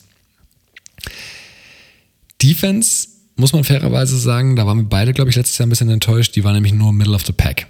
Weil 2019, also vor zwei Jahren, haben sie die drittwenigsten Punkte erlaubt, hatten wirklich eine richtig gute Defense, gerade in der Secondary. Und wenn man jetzt natürlich dann irgendwie im Liga Mittelfeld ankommt, ist das natürlich ein deutlicher Rückschritt und das muss man auch, ja, es war auch super augenscheinlich im Spiel gegen Kansas City. Da hatten sie im Endeffekt klar gegen eine absolute High-Power-Offense, da hatten sie aber zu wenig entgegenzusetzen und haben es den Chiefs meiner Meinung nach ein bisschen zu leicht gemacht. Ja, also das war ja die Line, da fängt es ja einfach generell an. Ich meine, die Bills haben ja generell eigentlich ein ziemlich ordentliches Secondary oder ich sag mal, ein ziemlich gutes Secondary mit einigen richtig, richtig guten Spielern, an voran einen Tredavious White. Aber das hilft halt nichts, wenn dein Pass Rush einfach überhaupt nicht funktioniert. So. Und bei denen hat ja nicht nur der Pass Rush nicht funktioniert, also sie haben zum einen haben sie keinen Druck kreiert auf den gegnerischen Quarterback, aber gleichzeitig konnten sie auch den Run nicht stoppen. Also da hat gar nichts funktioniert. Die Line war eine ja, vielleicht ist Katastrophe zu hart ausgedrückt, aber sie war halt einfach nicht gut. Du konntest es mixen gegen die, du konntest es machen, wie du, wie du wolltest und hattest dann natürlich relativ leichtes Spielen. Das macht der Secondary natürlich auch nicht, nicht wirklich einfach und das ging einfach in vielen, vielen Spielen zu leicht. Kann ich zu 100% so unterschreiben. Also wie gesagt, du hast es, glaube ich, gut, gut umschrieben. Sie waren nicht schlecht, aber sie waren einfach nur durchschnittlich und das reicht halt nicht am Ende des Tages, um wirklich der den Ring an den Finger zu stecken. Was haben sie dann gemacht schlussendlich in der, in der Free Agency, um da mal überzugehen? Ähm, sie haben sich vor allem, es war eine relativ unspektakuläre Free Agency, weil sie sich eigentlich primär darauf konzentriert haben, äh, einige Spieler zu halten, wie ein Mitch Morse, den Center, den sie geresigned haben, Mary Addison, Edge Rusher, der letztes Jahr eine ordentliche Rolle gespielt hat. Sie haben einen Vernon Butler zurückgeholt, einen Micah Hyde, der, der Starting Safety. Ähm, also da ging es eher darum, bestehendes Personal zu halten, auch den Right Tackle, Daryl Williams, ähm, der auch wirklich ein grundsolider Tackle ist. Und dann haben sie natürlich noch ein bisschen was auf der Zugangs- und Abgangsseite ähm, verbuchen können. Spektakulärster Zugang vom Namen her sicherlich Emmanuel Sanders als Wide Receiver. Zumal sie ja letztes Jahr schon einen guten Wide Receiver Core hatten, mit allen voran Stefan Dix und auch Cole Beasley, der letztes Jahr eine sehr gute Rolle hatte und dem Rookie Davis, John Brown, der jetzt bei den Raiders ist, also ein Abgang. Den ist ein anderer Spielertyp. Sanders ist nicht so der Speedster, aber ich finde Sanders gefällt mir ganz gut da nochmal als, als weitere Receiving-Option. Ja, muss man mal gucken, was er noch, noch machen kann. Ich meine, er ist jetzt auch nicht mehr der jüngste Receiver, muss man auch mal sagen. Ne? Das ist ein klarer Slot-Receiver, der war sicherlich mal sehr, sehr gut, als er noch bei den Broncos war, hat auch bei den Saints, fand ich ihn okay. Ja, er war sicherlich noch die, ich sag mal, die soli eine sehr solide Alternative, als er auf dem Feld war. Ne? Er hat immer noch die sicheren Hände, er kann gute Routes laufen, aber er haut mich jetzt auch nicht vom Hocker. Also es ist jetzt nicht so, dass ich jetzt sage, boah, krass, ey, die Bills haben Emmanuel Sanders dazu geholt. Hol schon mal die Lombardi raus. nee, die Lombardi kannst du natürlich rausholen, weil sie mit Trubisky noch gesigned haben als Quarterback Backup. Ah, stimmt, okay, jetzt, jetzt kannst du rausholen. Sorry, ich nehme alles wieder zurück, Bills-Fans. Mit Trubisky gewinnt es auf jeden Fall. Ja, aber ich, ich fand Trubisky, ich meine, wir brauchen uns jetzt nicht in einem Backup-Quarterback äh, lange aufhalten, aber ich fand's, also für den Preis, den als Backup-QB zu haben, äh, als Typ, finde ich vollkommen in Ordnung natürlich. Es, es macht vor allem komplett Sinn, weil er, ich glaube, vom Stil her sicherlich ein etwas ähnlicher Quarterback ist. Ne? Er kann sich auch bewegen, er kann auch mobil sein, er hat auch einen Hammerarm und er war bislang auch nicht so wirklich akkurat unterwegs. Korrekt, also vielleicht lernt er da ja im Training. Unter äh, Umständen, äh, ja, wer weiß. Äh, extrem viel. Also das war auf der Zugangsseite. Ähm, sie haben sich auch noch auf Running Back mit Matt Breeder verstärkt und auf End Jacob Hollister. Ähm, ja, also Namen, die man sicherlich mal gehört hat, aber jetzt auch keine Gamechanger sind. Abgänge gab es auch. John Brown hatte ich schon angesprochen. Ähm, der ist bei den Raiders, auch bei den Raiders. Und das finde ich einen sehr unterschätzten Spieler. Ähm, Quinton Jefferson mag ich sehr. Ähm, guter Interior D-Liner. Äh, jetzt bei den Raiders konnten sie nicht verlängern. Der auch echt immer wieder seinen ähm, Druck auf den Quarterback eben kreiert. Äh, den haben sie ziehen lassen. Und weitere Abgänge waren auch noch Tyler, Tyler Croft und Josh Norman auf Cornerback, ehemaliger Star-Cornerback, wo man jetzt aber, glaube ich, mittlerweile wirklich sagen muss, dessen Zeit ist, glaube ich, vorbei. Anders kann man es nicht sagen. Korrekt. Sehe ich sehr, sehr ähnlich. Der sah, letztes Jahr war verbrannter Toast in sehr, sehr vielen Spielen. Also da wurde er gut geburnt. Das ist so. Dann springen wir rüber auf den Draft. Ähm, auch hier interessante Herangehensweise. Sie haben nämlich in der ersten und zweiten Runde ja das Thema Pass Rush adressiert, wie auch schon in der Saison davor, ähm, wo sie Epinesa gedraftet haben, haben sie jetzt hier das Monster Gregory Rousseau, 6 foot 7 und in der zweiten Runde auch nochmal Edge mit Carlos Basham Jr. von Wake Forest. Ah, weiß nicht, wir sind so richtig warm geworden, sind wir dann mit diesem Double, Doubleheader nicht, ne?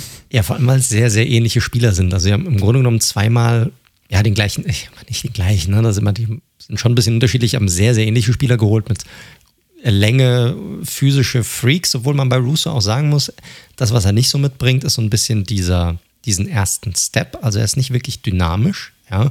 Er hat sehr viele Sex gehabt in dem Jahr davor, hat ja letzte Saison nicht gespielt gehabt, aber auch viel so Cleanup-Sachen, ne, wo er einfach dann andere haben den Druck erzeugt und er war dann zur richtigen Zeit an der richtigen Stelle. Das muss man auch erstmal können und er bringt natürlich diese Länge mit und die, die Maße, die es für einen Edge-Defender benötigt.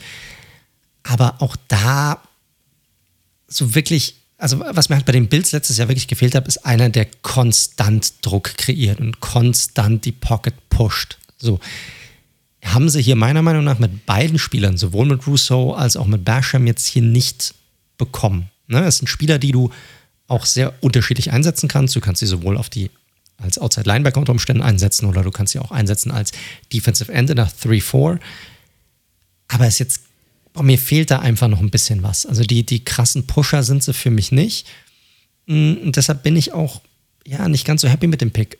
Aber wir hatten auch damals drüber gesprochen, es macht natürlich Sinn.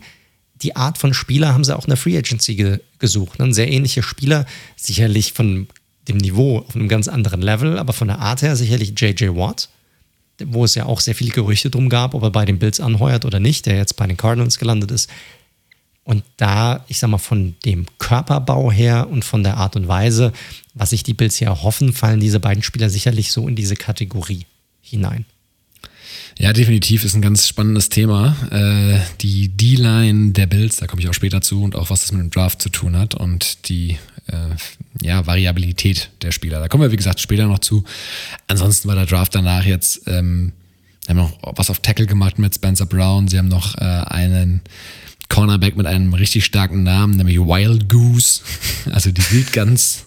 Das macht natürlich hochgradig Sinn in der Secondary, da jemanden mit dem Namen zu haben. Overall war es für mich ein okayer Draft. Also, äh, sagen wir mal, die Positionen, wo sie Rousseau und Basham genommen haben, da waren sie auch ungefähr hingemockt. Das war okay. Ob man zweimal die gleiche Position adressieren muss, sei mal dahingestellt.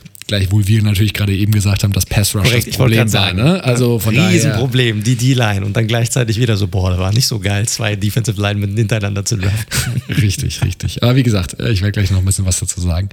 Also, weil Draft haben wir, wie gesagt, passt alles, alles im grünen Bereich. Nicht der beste Draft, aber vollkommen nachvollziehbar. Kommen wir mal zur kommenden Saison.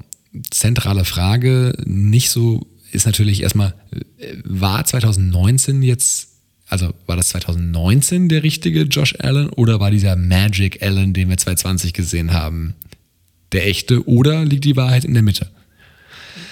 Das ist natürlich eine Geschichte, da können wir jetzt rumphilosophieren etc.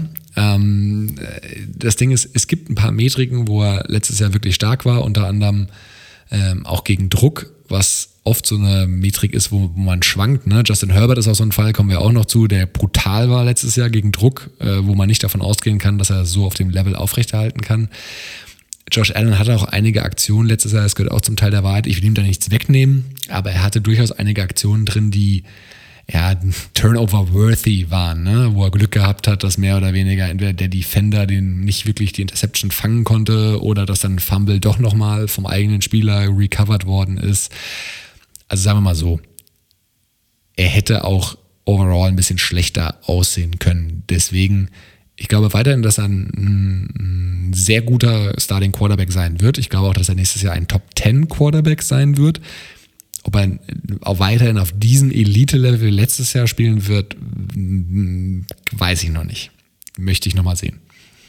Ja, ist natürlich sehr, sehr schwierig, weil er hat halt das Ding ist halt, dass der Lieb bei ihm so krass war. Es war jetzt nicht so, dass er drei Jahre gespielt hat und er hat sich jedes Jahr immer so ein bisschen verbessert, bis er dann auf einem gewissen Niveau oder auch einem gewissen Tableau äh, gelandet ist. Und das war halt erste Saison, um Gottes Willen. Zweite Saison, puh, okay, gerade so, aber mal gucken, ob wir den überhaupt noch behalten. Und drittes Jahr war dann, Alter, was hat er denn gemacht? Ist das überhaupt noch der gleiche Typ, den wir hier auf dem Feld sehen? Ja. Und das ist natürlich, auf der einen Seite ist es natürlich total geil, weil du halt siehst, okay, der Typ kann tatsächlich ja, ein Difference Maker sein auf dem Feld. Auf der anderen Seite ist es natürlich auch so, wie du es gesagt hast, ist der Lieb zu groß gewesen? Es liegt die Wahrheit irgendwo in der Mitte, was ja auch nicht verkehrt wäre. Dann wäre es ja immer noch eine Verbesserung zu den ersten beiden Jahren. Aber kann er wirklich dieses Top-Niveau und dieses Top-Level halten? Weil auch letztes Jahr, gerade zu Beginn der Saison, hatten wir ja auch noch mal ein paar Sachen, wo er teilweise Würfe drin hatte, wo man sich gesagt hat, alter Schwede, warum wirft er jetzt gerade fünf Meter über den Titan, der gerade in die Endzone läuft? Die Dinge hat er bei, immer noch bei sich drin, auch wenn, die, auch wenn er diese deutlich runtergeschraubt hat letztes Jahr. Ja.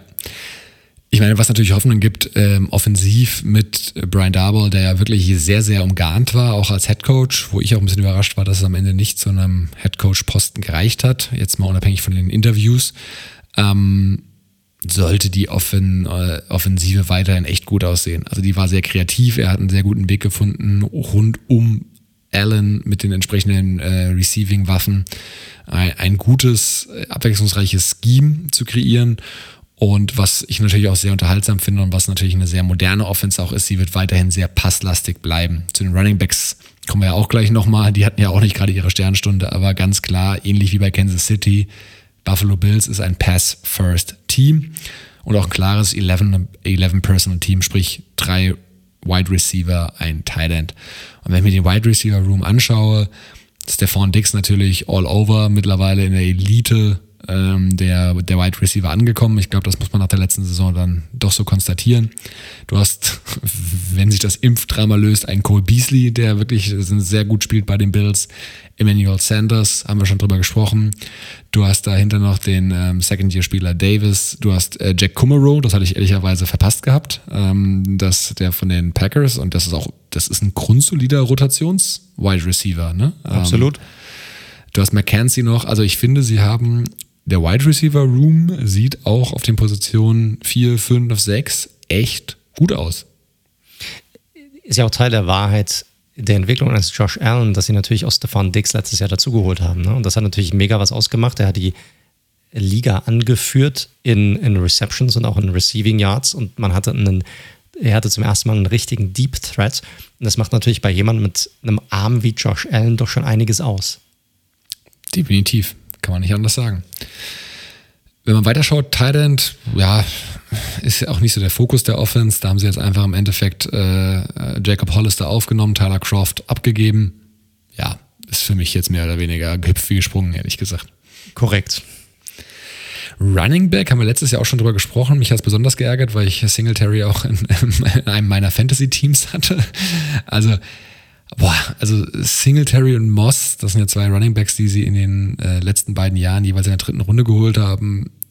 Also irgendwie, A, finde ich die sehr ähnlich in vielen Bereichen. Klar, Moss ist ja. so ein bisschen der physischere von den beiden. Singletary hat mehr Speed. Aber so richtig also erstens mal, äh, ja, das ist halt wirklich okay, mehr auch nicht. Und mir fehlt halt wirklich der Receiving Back so ein bisschen, weil das haben die beiden noch nicht so richtig nachgewiesen, dass sie das gut können.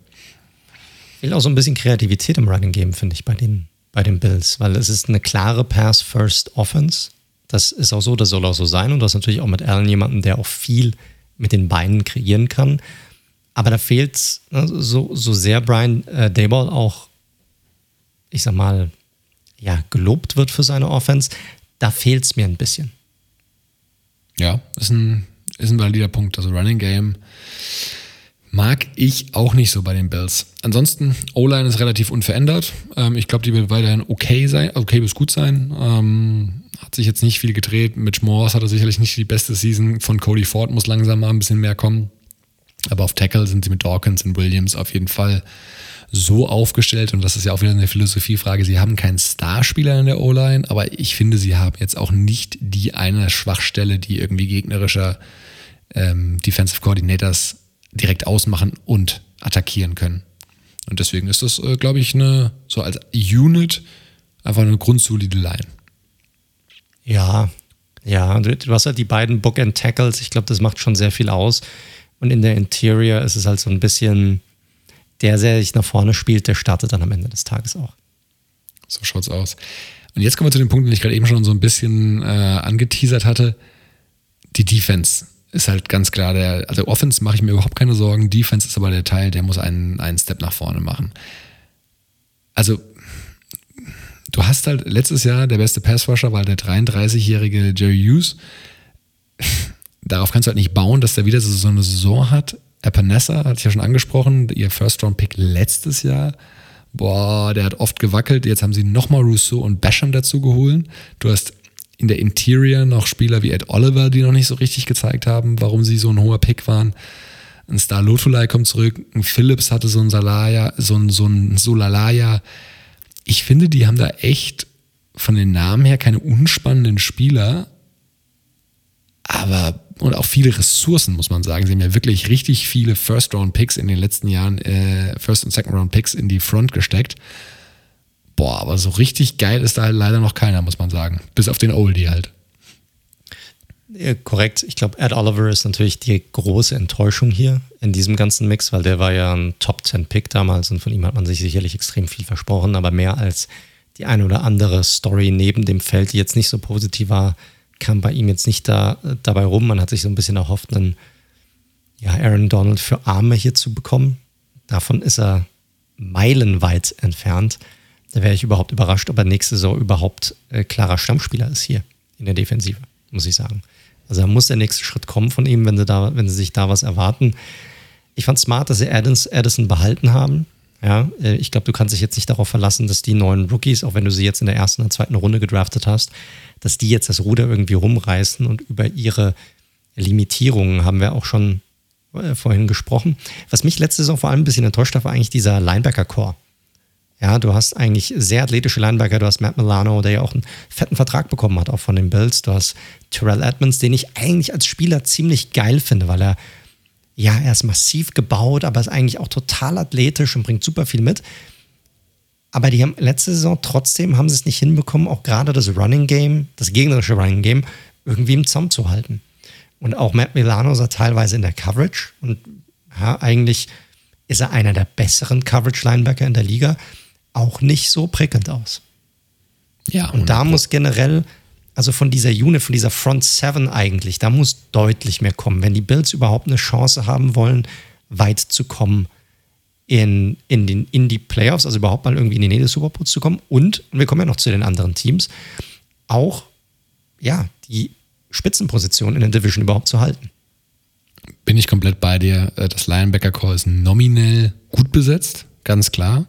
Ich halte auch von beiden Spielern was, aber gerade Edmonds muss jetzt langsam mal so ein bisschen im Bereich Coverage und im Tackling besser werden. Der hatte so viele Miss-Tackles letztes Jahr und war in Coverage halt echt unterirdisch. Äh, auch übrigens, wir, wir, zitieren ja ganz gerne mal die PFF-Grades. Wie gesagt, kann man immer diskutieren, aber er war von 83 gegradeten Linebackern auf Platz 74. Ne? Also der hat einfach de facto, und das kann man drehen und wenden, wie man will, keine gute Saison gespielt. Das ist so. Und auch er, ehemaliger First-Round-Pick. Ähm, ja, das ist so das Thema. Die gute Nachricht, liebe Bills-Fans, um eure Secondary würde ich mir jetzt ehrlich gesagt keine Gedanken machen. Ein sehr gutes Safety-Duo auf jeden Fall mit Poyer und, ähm, und, und Hyde.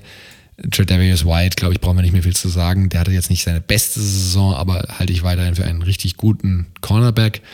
Wo man sicherlich darüber diskutieren kann, ist die äh, zweite Cornerback-Position, aber anscheinend fühlen sie sich mit Johnson und Wallace, das waren beides Draft-Picks 2018, beziehungsweise der eine undrafted sogar, anscheinend ausreichend aufgestellt.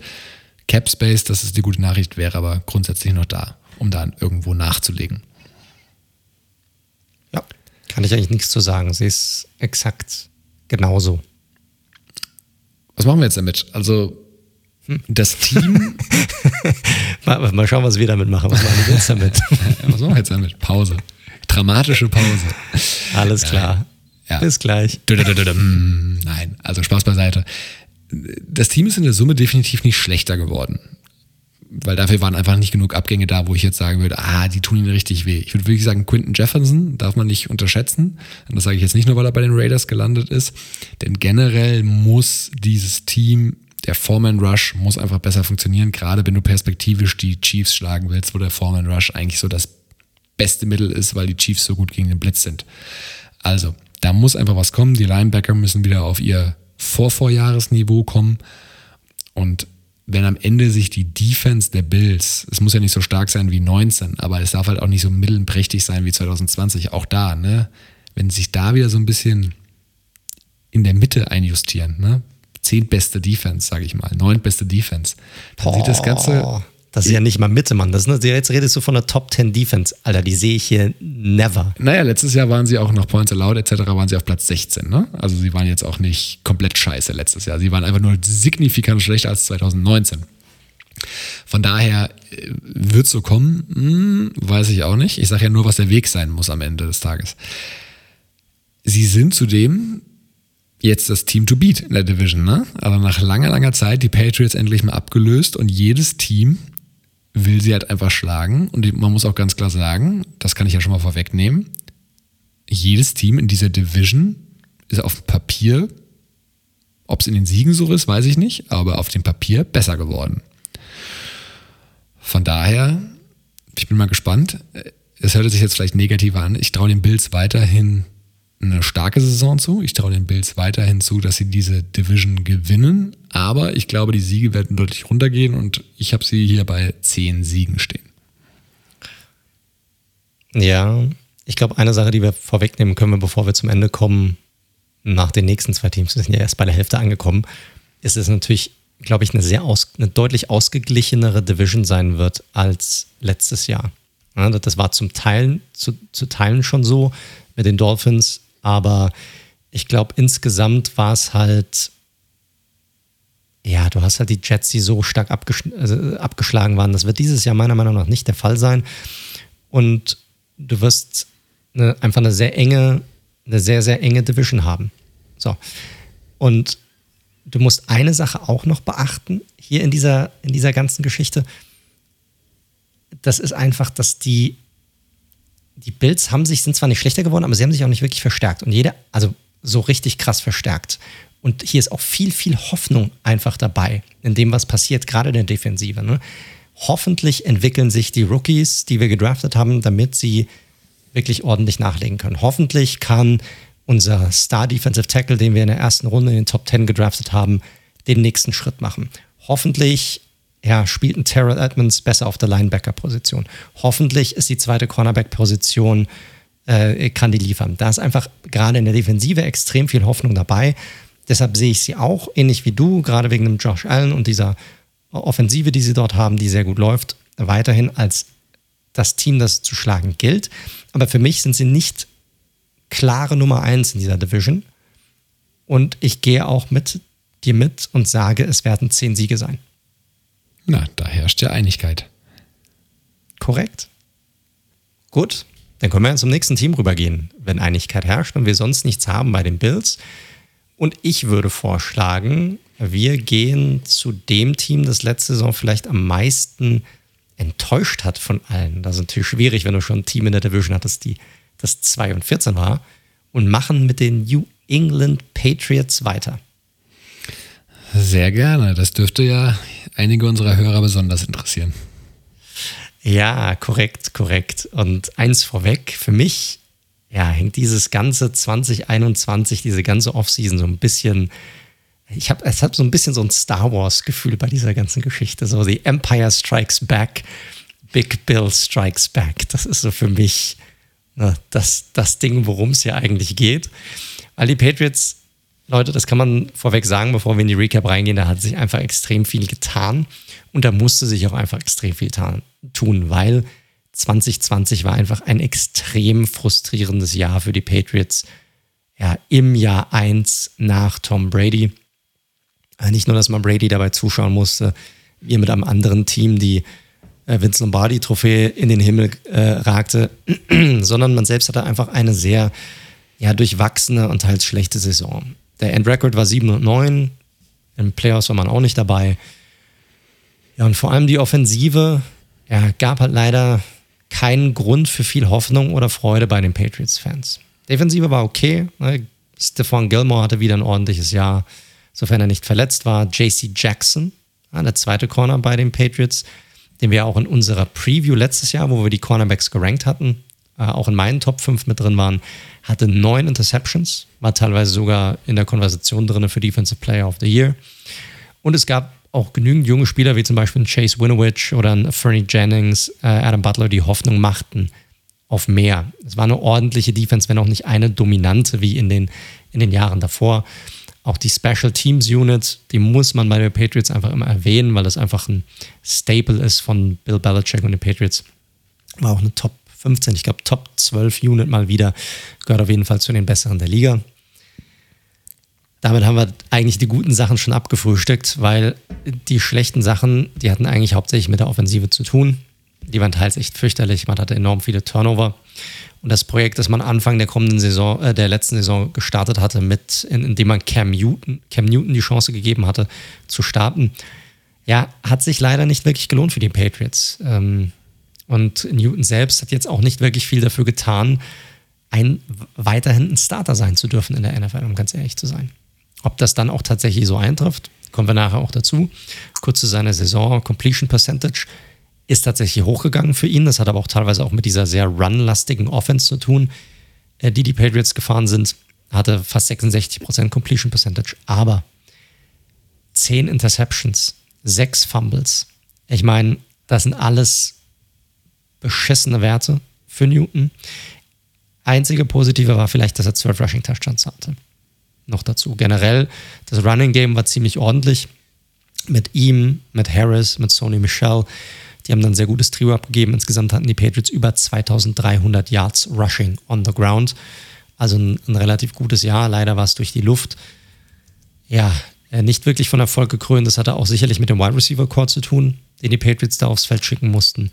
Äh, Julian Edelman äh, war ja fast das gesamte Jahr über verletzt. Ähm, trat auch jetzt in den Ruhestand ein. Mal gucken, ob das so bleibt. Wird auf jeden Fall kein Patriot sein nächste Saison. Und wenn man sich mal die Leader anguckt, im Wide Receiver Core, Jacoby Myers mit 700, knapp 730 Yards und Demir Bird mit 604 Yards waren zusammen das Spitzenduo. Der nächstbeste hatte knapp über 300 Yards und zusammen hatten die beiden genau einen Receiving Touchdown. Hm, nicht so viel. Nee, also von der Stärke kann man nicht, nicht reden. Touchdown-Leader war übrigens Rex Burkhead, der Running Back mit drei, mit drei Receiving-Touchdowns, 192 Yards Receiving, der jetzt auch nicht mehr bei den Patriots ist, sondern bei den Houston Texans. Also wie gesagt, Running Back war, Game war okay. Lichtblick war vielleicht noch die Offensive Line. Ja, gerade Rookie Onwenu, den man in der sechsten Runde gedraftet hatte, eigentlich als Guard, der während der Saison so ein bisschen hin und her geschiftet werden musste, oft auch Route Tackle äh, spielte, die es auch wirklich richtig gut machte für einen Rookie und so ein bisschen so als kleiner Star sich herauskristallisiert hat an der Offensive Line. Und jedenfalls für einen Sechstrunden-Spieler, ja, da, da, hat man, der, der hat seinen Draft-Status definitiv schon überspielt, muss man sagen. 100 Prozent. Also du hast ja jetzt viele Themen schon angesprochen. Newton war wirklich, ähm, ja, als Runner weiterhin gefährlich, als Passer sah das ja auch teilweise, ich erinnere mich noch an eine versuchte Hail Mary gegen die Texans. Sie haben ja gegen die Texans verloren letztes Jahr, wo er noch nicht mal ansatzweise noch Richtung Endzone kam überhaupt von dem, von der, von der Wurfpower her, hatte ja auch schon eine langwierige Schulterverletzung. Das sah nicht gut aus. Das Receiving Core, haben wir die ganze Saison drüber gesprochen, war da spätestens nach der Verletzung von Edelman das schlechteste auf Tight End ging ja auch gar nichts, was sie da mit Rookies veranstaltet hatten. Dementsprechend lief viel über den Boden. Das war ein einigermaßen Lichtblick und eben, du hast ihn angesprochen, und Venu sicherlich der Stil des letzten Drafts, muss man sagen. Ja, momentan schon. Definitiv, definitiv. Ding ist natürlich Newton, ich weiß nicht, wie du es jetzt gesehen hast. Es war ja nicht nur, dass er jetzt nicht erfolgreich gespielt hat oder vielleicht dann nicht das Ganze 100% umsetzen konnte. Es war ja auch teilweise sein Arm. Ne? Auch, wurde ja auch viel spekuliert. Vor der Saison hatte er ja auch eine Schulterverletzung. Eigentlich war das Ganze auskuriert, aber wenn man gesehen hat, wie er teilweise geworfen hat, mein Gott, das war echt fürchterlich. Also die Bälle kamen teilweise keine 15 Yards weit und dann auch mit einer mit einem Druck dahinter, der einfach nicht vorhanden war, wie als hätte er einen Luftballon geworfen. Ja? Ja. Da stelle ich mir natürlich schon die Frage nach vorne blickend, ob das über, ich meine, er ist weiterhin da auf dem Roster. Man hat, muss man jetzt nicht groß was vorwegnehmen, man hat Mac Jones gedraftet in der ersten Runde als Quarterback. Aber hat er deiner Meinung nach, also ist da noch mehr drin? Hat das mit seiner Verletzung zu tun gehabt? Wie, wie hast du ihn gesehen? Ist da, glaubst du, er hat die Möglichkeit, nochmal auf sein altes Niveau zu kommen? Wo siehst du ihn jetzt gerade an diesem Punkt in seiner Karriere? Auch da ist es super schwer einzuschätzen. Er kommt natürlich aus dieser krassen Verletzungshistorie bei den Panthers, ist dann zu den Patriots in dieser magischen Covid-Off-Season. Sie haben ja auch relativ spät gesigned, muss man sagen, verhältnismäßig. Ähm, also jetzt nicht eine Woche vor Saisonstart, aber deutlich später, also jetzt nicht in der normalen Free Agency. Wie gesagt, dann diese Corona-bedingte Nicht-Off-Season. Ähm, dann hatte er ja auch relativ früh in der Saison, er sah ja im zweiten Spiel, war das glaube ich, gegen die Seahawks sehr gut aus tatsächlich. Da hat er sie ja sogar fast zum Sieg geführt. Ja. Und dann hat er ja relativ früh sich auch äh, Covid eingefangen und danach war es auch nochmal schlecht. Also, na, das ist auch immer diese Spekulative, wie sehr äh, hat der Krankheitsverlauf ihn da auch noch beeinflusst. Ich will ihn noch nicht komplett abschreiben, aber sein Deal, den er unterschrieben hat, der ist ja nicht 15 Millionen, wie viele vermuten haben, oder 18 Millionen, sondern deutlich geringer. Der zeigt ja schon, wie die Patriots ihn einschätzen und sie haben ja auch auf, auf Quarterback nochmal in Form eines Rookies, kommen wir ja gleich zu, auch nochmal reagiert. Ich will Cam noch nicht komplett abschreiben, weil viel schlecht gelaufen ist, aber du, ich würde mich auch null wundern, wenn der ab, ab der kommenden Saison nur noch Backup in der Liga ist. Also auch da, ähm, glaube ich, zu früh, um ein finales Urteil zu fallen, aber für ihn auf jeden Fall do or die nächstes Jahr. Also die Frage, ob ein Cam Newton das überhaupt macht. Ob er überhaupt Bock hat, irgendwo Backup zu sein, oder ob er sagt, gut, wenn ich jetzt irgendwo eine Starterrolle finde, dann war es das halt einfach für mich. So schätze ich ihn so ein bisschen ein, muss ich ganz ehrlich sagen auch als, als Typ einfach. Ich glaube, dafür ist er einfach zu stolz, so ein bisschen. Kann durchaus sein. Korrekt. Aber gut, ne? letzte Saison war beschissen und äh, für Patriots-Verhältnisse zumindest. Und da muss natürlich was getan werden und es wurde sehr, sehr viel getan. Also Bill hat sich, hat mal gesagt, ey, ich bin zu alt für diesen Mist. Ich habe keinen Bock, äh, wieder nur irgendwie im Mittelmaß rumzu, rumzulungern. Wir müssen auf jeden Fall dieses Team verbessern und das haben sie natürlich auch getan. Und sie waren sicherlich mit das Team, gerade in der ersten Woche der Free Agency, ja, die sozusagen links und rechts alles gesigned haben, was nicht bei drei irgendwie auf den Baum gesprungen ist. Um ehrlich zu sein. Und teilweise auch sehr gute Spieler. Und man kann natürlich auch schon bei den Signings, die sie gemacht haben, so ein bisschen vielleicht auch erkennen, in welche Richtung es auch schematisch nächste Saison vielleicht auch gehen soll. Und äh, da die Offensive definitiv das größte Problem war, können wir auch damit anfangen, wen sie in der Offensive reingeholt haben. Denn da war eigentlich einiges dabei. Zuerst einen großen Verlust hatten sie, das war Joe Tuney. Sicherlich auch ein herber Verlust, äh, der jetzt bei den Kansas City Chiefs ist. Aber wir wissen es, wir hatten es auch schon mal thematisiert, die Chiefs zahlen ihre O-Liner einfach nicht. Oder generell ihre Spieler einfach nicht. Die gerne. Patriots, ja? nicht die Chiefs. Die Patriots. Ja, sorry, genau. Die Patriots. Und so war es jetzt ja auch bei Tuny und man hat sicherlich auch den einen oder anderen Satz dafür, Ersatz für ihn gefunden. Da kommen wir auch gleich noch dazu. Der ist auf jeden Fall weggefallen. Julian äh, Edelman hatten wir schon besprochen. Uh, Mark Ken, der Right Tackle, ist auch von den Patriots zu den, zu den Texans. Adam Butler haben sie an die, ähm, an die Dolphins verloren. So, und das war es so an großen Namen. Der Rest, boah, Offensive fangen wir mal an. Ähm, bleiben wir mal bei der Offensive Line. Trent Brown haben sie geholt von den Raiders in einem Trade. Also muss ich sagen, ist ein absolut, also klar, Onweno hat einen guten Job gemacht, auch auf Right Tackle, aber es ist natürlich geil, wenn du sagst, ich habe für Trent Brown getradet, den kann ich reinhauen auf, auf der Right Tackle Position, ich kann Onweno wieder auf Guard schieben und schon habe ich zwei Positionen wieder sozusagen gedeckt. Ich habe den Ersatz für Tuny gefunden und meine Right Tackle Position geschlossen. Also das ist schon mal ein, ein super Move gewesen. Ich weiß nicht, du kannst es sicherlich besser beurteilen, auf welchem Niveau Brown auch letzte Saison noch war, aber ich finde schon mal, das war ein sehr guter Move, gerade für den Preis, den die Patriots gezahlt haben. Ich glaube, es war, war es ein Siebtrunden-Pick oder was haben sie für ihn gezahlt? Fünftrunden-Pick war es, glaube ich. Oder Fünftrunden-Pick, ja. ja. Ähm, war schon ein super Pickup.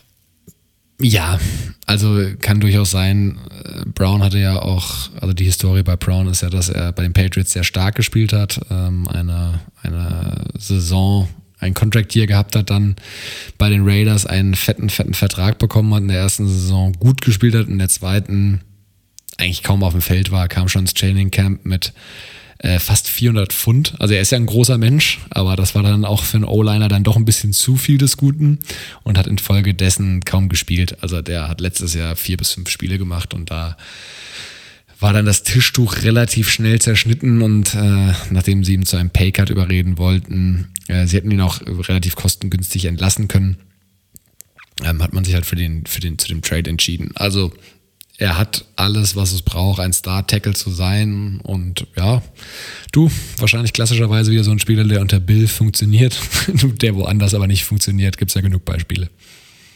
Korrekt, korrekt. Äh, dann haben wir es hinbekommen, dass tatsächlich ein Spieler gehalten, und zwar David Andrews, den Center. Ich glaube, das war eine relativ wichtige Personalie auch hier für die Patriots und auch zu einem relativ teamfreundlichen Vertrag. Ich glaube, er hat auch nicht mehr die 5 Millionen pro Jahr geknackt hier hat als Insurance Ted Karras zurückgeholt, sag ich mal, für die Tiefe für diese Position, finde ich auch ein, ähm, ein ordentlicher Move, No-Brainer hier eigentlich, um die, um die O-Line die Tiefe hier zu gewinnen. Und dann natürlich die, die Skill-Positionen sind sie natürlich angegangen, weil davon hatten sie eigentlich kaum welche letztes Jahr. Wie gesagt, Jacoby Myers, noch der, der beste Receiver. Hier ist man direkt auf der Tight End Position hingegangen und hat sicherlich die in der Free Agency zwei besten zur Verfügung stehenden Tight Ends reingeholt mit Joni Smith von den, von den Titans und Hunter Henry von den Chargers, der sicherlich ein sehr talentierter Titan ist, aber auch mit äh, Verletzungen zu kämpfen hatte. Und äh, ja, beide haben so 12,5 Millionen pro Jahr bekommen, so im Schnitt. Also da muss man sagen, da dürfen wir auch definitiv davon aussehen, ausgehen, dass die Patriots nächstes Jahr sehr viel 12 Personal spielen werden. Oder wie siehst du es? ja, alles andere würde mich jetzt doch sehr, sehr erstaunen. Wenn da nicht einer von den beiden eine Seasoning, also ist ja auch, die probieren so ein bisschen äh, Aaron Hernandez, Rob Gronkowski Gedächtnis-Vibes zurückzuholen. So, so wirkt das etwas. Korrekt, und sie haben ja auch genug Beispiele in der Liga, dass das auch immer noch funktioniert, ob das jetzt selbst die Titans sind oder auch zum Beispiel die Browns, wie gesagt, Copycat League. Da werden sie sicherlich sehr viele ähm, Elemente von ähm, mit einbauen. Dann natürlich die Wide Receiver. Sie haben Nelson Aguilar geholt von deinen Raiders, ein Speedster, der doch schon eine relativ überraschend gute Saison hatte bei deinen Raiders letztes Jahr, fand ich. Also ich glaube, er hatte sogar zehn Touchdowns oder irgendwie sowas, also war relativ viele. Nicht ganz die 1000 Yards geknackt, aber war relativ nah dran auch. Hat insgesamt auf jeden Fall seinen Contract, den er damals bekommen hat, der ja jetzt auch nicht berauschend war, den hat er definitiv gerechtfertigt. Ja, da hat er, glaube ich, eine Million verdient bei den Raiders. Das war ja so ein One-Year-Prove-It-Deal, wie er im Buche steht. Korrekt. Nachdem er bei den Eagles da verkackt hatte. Und äh, ja, das, die Patriots, man muss ja sagen, du hast ja schon angesprochen, die Patriots äh, waren ja so ein bisschen wie Sommerschlussverkauf am Wühltisch, wenn alle reinrennen. Also ich weiß ja, wir haben ja damals getickert und also die Smith, Hunter Henry, Aguilar, das haben sie mal richtig, Kendrick Bourne auch noch, das haben sie richtig schnell mal eingetütet in den ersten, in den ersten Stunden. Da haben sie nicht lange gefackelt. Korrekt, Kendrick Bourne von den Niners, der auch irgendwie knapp über 600 Yards hatte letztes Jahr, auch ein sehr ordentlicher Receiver. Also haben sie definitiv Talent dazugeholt, teilweise auch sehr, sehr gestandene, sehr gute Spieler auf dieser Position. Und generell kann man jetzt schon sagen, egal wer dort der Quarterback ist, obwohl das sicherlich immer noch die wichtigste Frage ist, diese Offense sollte definitiv verbessert sein nächstes Jahr anhand dieser Zugänge. Aber natürlich haben sie nicht nur die, sind nicht nur die Offensive angegangen, die Defensive sind sie auch zusätzlich angegangen. Hier vor, vor allem auch die Defensive Line, gerade den Pass Rush. Sie haben Matt Judon dazu geholt, haben ihm einen fetten Vertrag gegeben von den, von den Ravens, der die vergangenen zwei Jahre richtig gute Jahre hatte bei den Ravens. Man hat ähm, David Gottschall dazu geholt von, für die Interior von den Miami Dolphins und ein altbekanntes Gesicht mit äh, äh, Kai Vanoy, Carvenoy, ja, ähm, von, von den Dolphins, den sie ja damals abgegeben hatten. Und der eigentlich ein ordentliches Jahr hatte bei den Dolphins, aber ähm, der, äh, den die Dolphins abgegeben hatten und jetzt, ja, wieder bei Good Old Bill ist und diese Defense definitiv nicht ähm, verschlechtern sollte. Dazu hat man JC Jackson durch ein ja, simples Tag halten können, was ich sehr überraschend war, dass niemand für ihn einen Second Rounder abgegeben hat, um ihn reinzuholen, weil er verdient jetzt, glaube ich, nächstes Jahr gerade mal knapp um die 4 Millionen rum. Für jemanden, der letztes Jahr neun Interceptions hatte und schon das Jahr davor eigentlich ziemlich gut performt hat, finde ich das schon ziemlich krass. Und so ein bisschen ein paar andere The Radar Signings und Dietrich Wise und Jalen Mills von den, von den Eagles, den sie dazu geholt haben. Ein Henry Anderson von den, äh, von den New York Jets, der darüber kam und Lawrence Guy, den sie auch halten konnten. Also fand ich schon sehr interessante Signings. Und sowohl was die Tiefe als auch was die Qualität angeht, haben sie sich sowohl in der Offensive als auch in der Defensive doch deutlich verbessert und einen Sprung gemacht. 100 Prozent. Also da war ganz klar, es war ja so ein bisschen die Frage, wie sehen die Patriots nach Brady aus und äh, der gute alte Bill hat das jetzt letztes Jahr, glaube ich, mal so akzeptiert, dass die Cap-Situation so war, wie sie war. Hat er ja auch in einem Interview sehr freimütig eingeräumt, ey, wir haben jetzt so lange competed, jetzt müssen wir halt leider mal einen sauren Apfel beißen. Aber man hat sehr schnell gemerkt, mit Beginn Free Agency, er ist nicht gewillt, ein weiteres, eine weitere Saison da dran zu hängen in seinem Alter, die so unzufriedenstellend läuft und wo der Roster so viele Lücken hat. Korrekt. Und trotzdem hat er ja an die Zukunft gedacht. Weil wenn wir jetzt zum Draft kommen, dann ist er natürlich hingegangen. Und der erste Pick, den die Patriots hatten, Nummer 15, haben sie genutzt für einen Quarterback. Und es wurde ja viel spekuliert im Vorfeld des Drafts, ob sie nicht hochtraden würden für einen der Quarterbacks.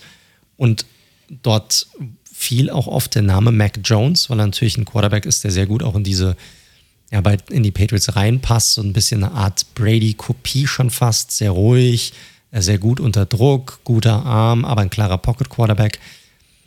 Und sie mussten nicht hochtrainen, sondern er fiel einfach und er fiel sozusagen in den Shows der Patriots rein und sie haben eigentlich den Quarterback bekommen, den wo jeder dachte, dass die Patriots sie nehmen würden und mussten dafür gar nicht hochtraden. Also da muss man schon mal sagen, das ist für die Patriots hätte es eigentlich besser nicht laufen können in dem Fall. Äh, mutmaßlich ja. Ich fand einfach das Überraschende.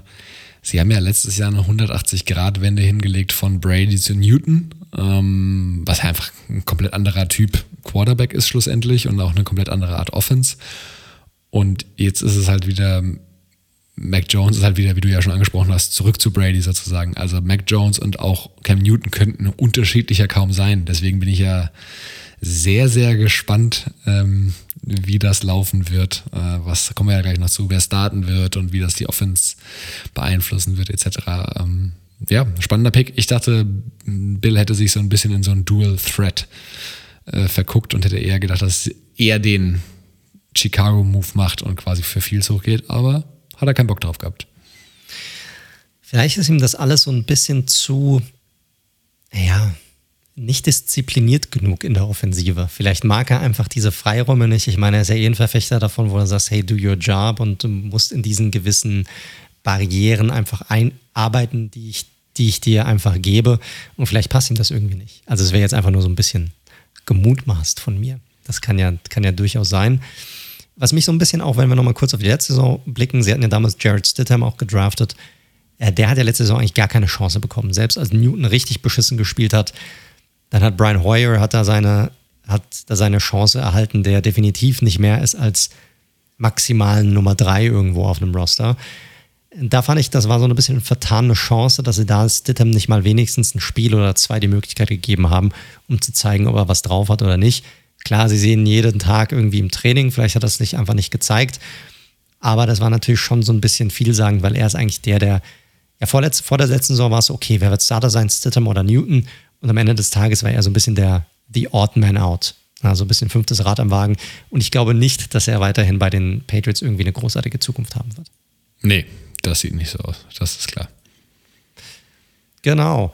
Ja, ansonsten, äh, außer Mac Jones, waren da noch ein paar interessante Picks dabei. Vor allem gerade direkt in der zweiten Runde, da haben sie hochgetradet und haben dann Defensive Lineman Christian Balmer von Alabama gedraftet. Mutmaßlich vielleicht der beste Interior Lineman oder Interior Pass Rusher in diesem, im vergangenen Draft. Ähm, auch da wieder eine Stärkung der Defensive, auch eine Stärkung des Pass Rushes erneut, wo sie in der Free Agency schon sehr na gut nachgelegt haben.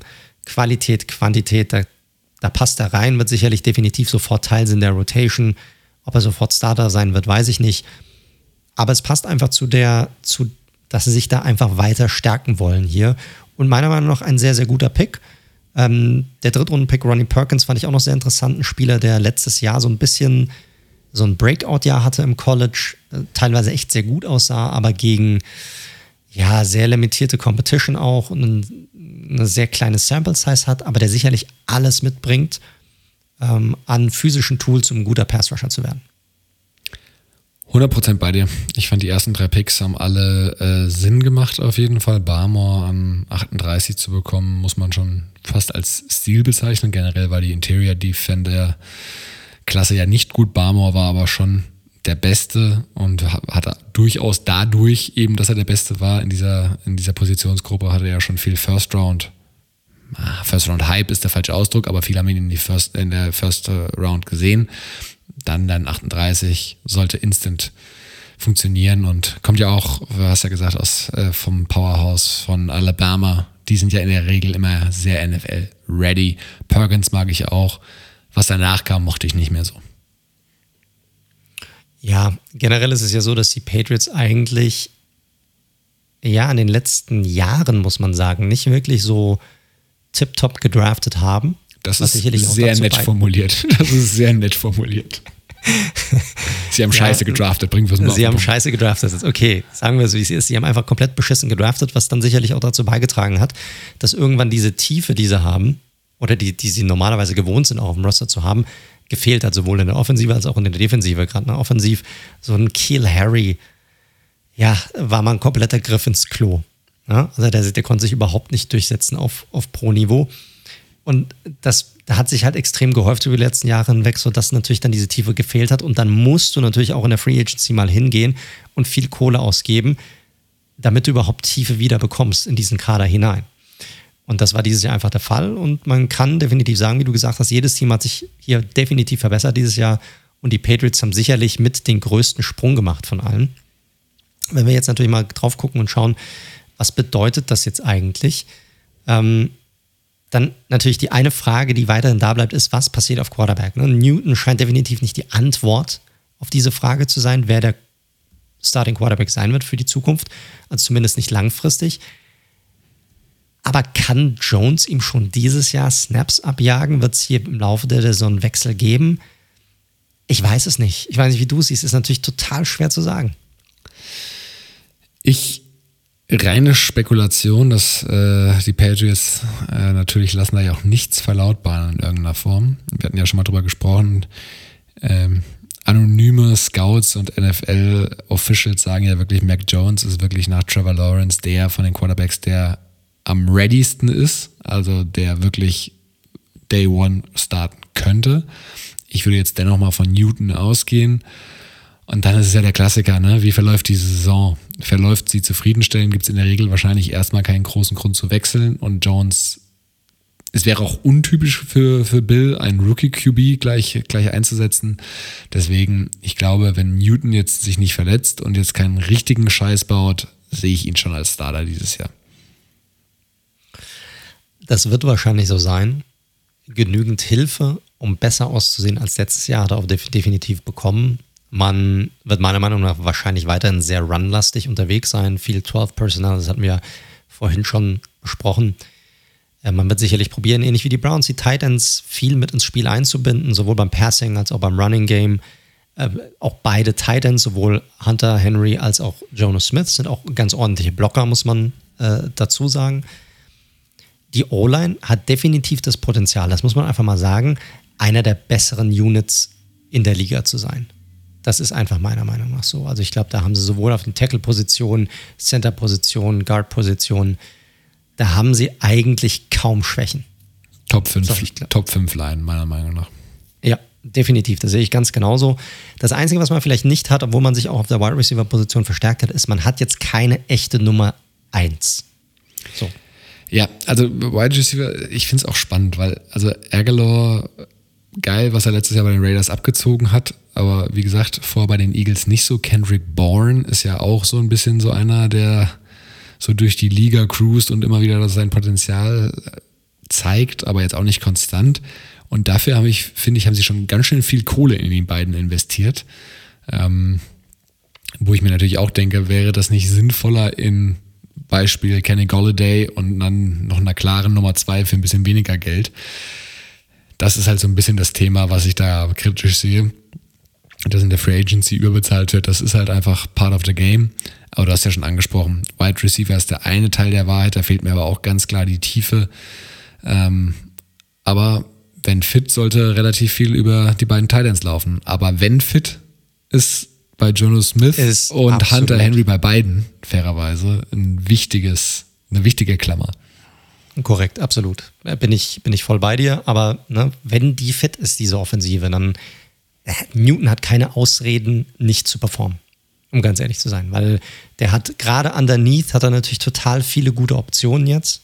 Ja, äh, mit, mit den Titans, die werden sicherlich weiterhin trotzdem das Running Game gut mit einbinden und ich muss sagen, das sah auch ganz gut aus. Ne? Mit Harris, so, der hat so ein bisschen Sonny Michel den, den Rang abgelaufen und selbst Newton hat immer noch dieses Element, was er reinbringen kann. Das hat er letzte Saison, das ist eine der wenigen Sachen, die er teilweise richtig gut gemacht hat. Er muss halt gucken, dass er akkurater wird, dass er den Ball an den, an den Mann bringt. Darum, das, das wird alles entscheiden. Defensiv, ja, sowohl in der Free Agency als auch im Draft hat man zugelangt und gute sowie interessante Spieler verpflichtet, Spieler, die auch in diese Defense hineinpassen.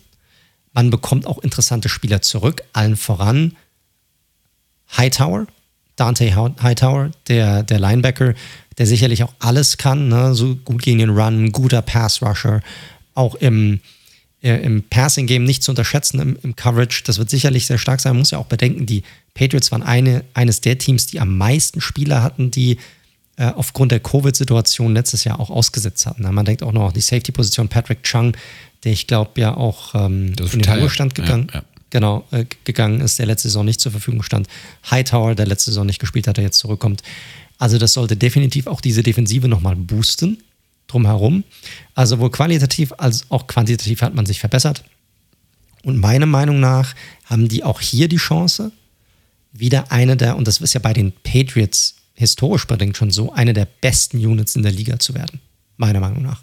Ich habe alle Pieces haben, sie haben weiter eine gute Secondary, sie haben die Line sehr, sehr stark verstärkt, sowohl Interior als auch Outside. Sie kriegen Hightower zurück boah, ich finde diese Defensive schon echt stark. Also mit den Bills kannst du das nicht vergleichen, muss ich ganz ehrlich sagen. Also wenn du sagst, wenn du sagst, die Bills könnten noch eine Top 10 Defense sein, dann sind die, werden die Patriots eine Top 3 Defense sein. Wenn wir das jetzt vergleichen würden. Du halte ich So weit gehe ich jetzt nicht, ne? aber ich sehe die Bills, äh, die Patriots trotzdem als, also definitiv eine Top 10 Defense für mich.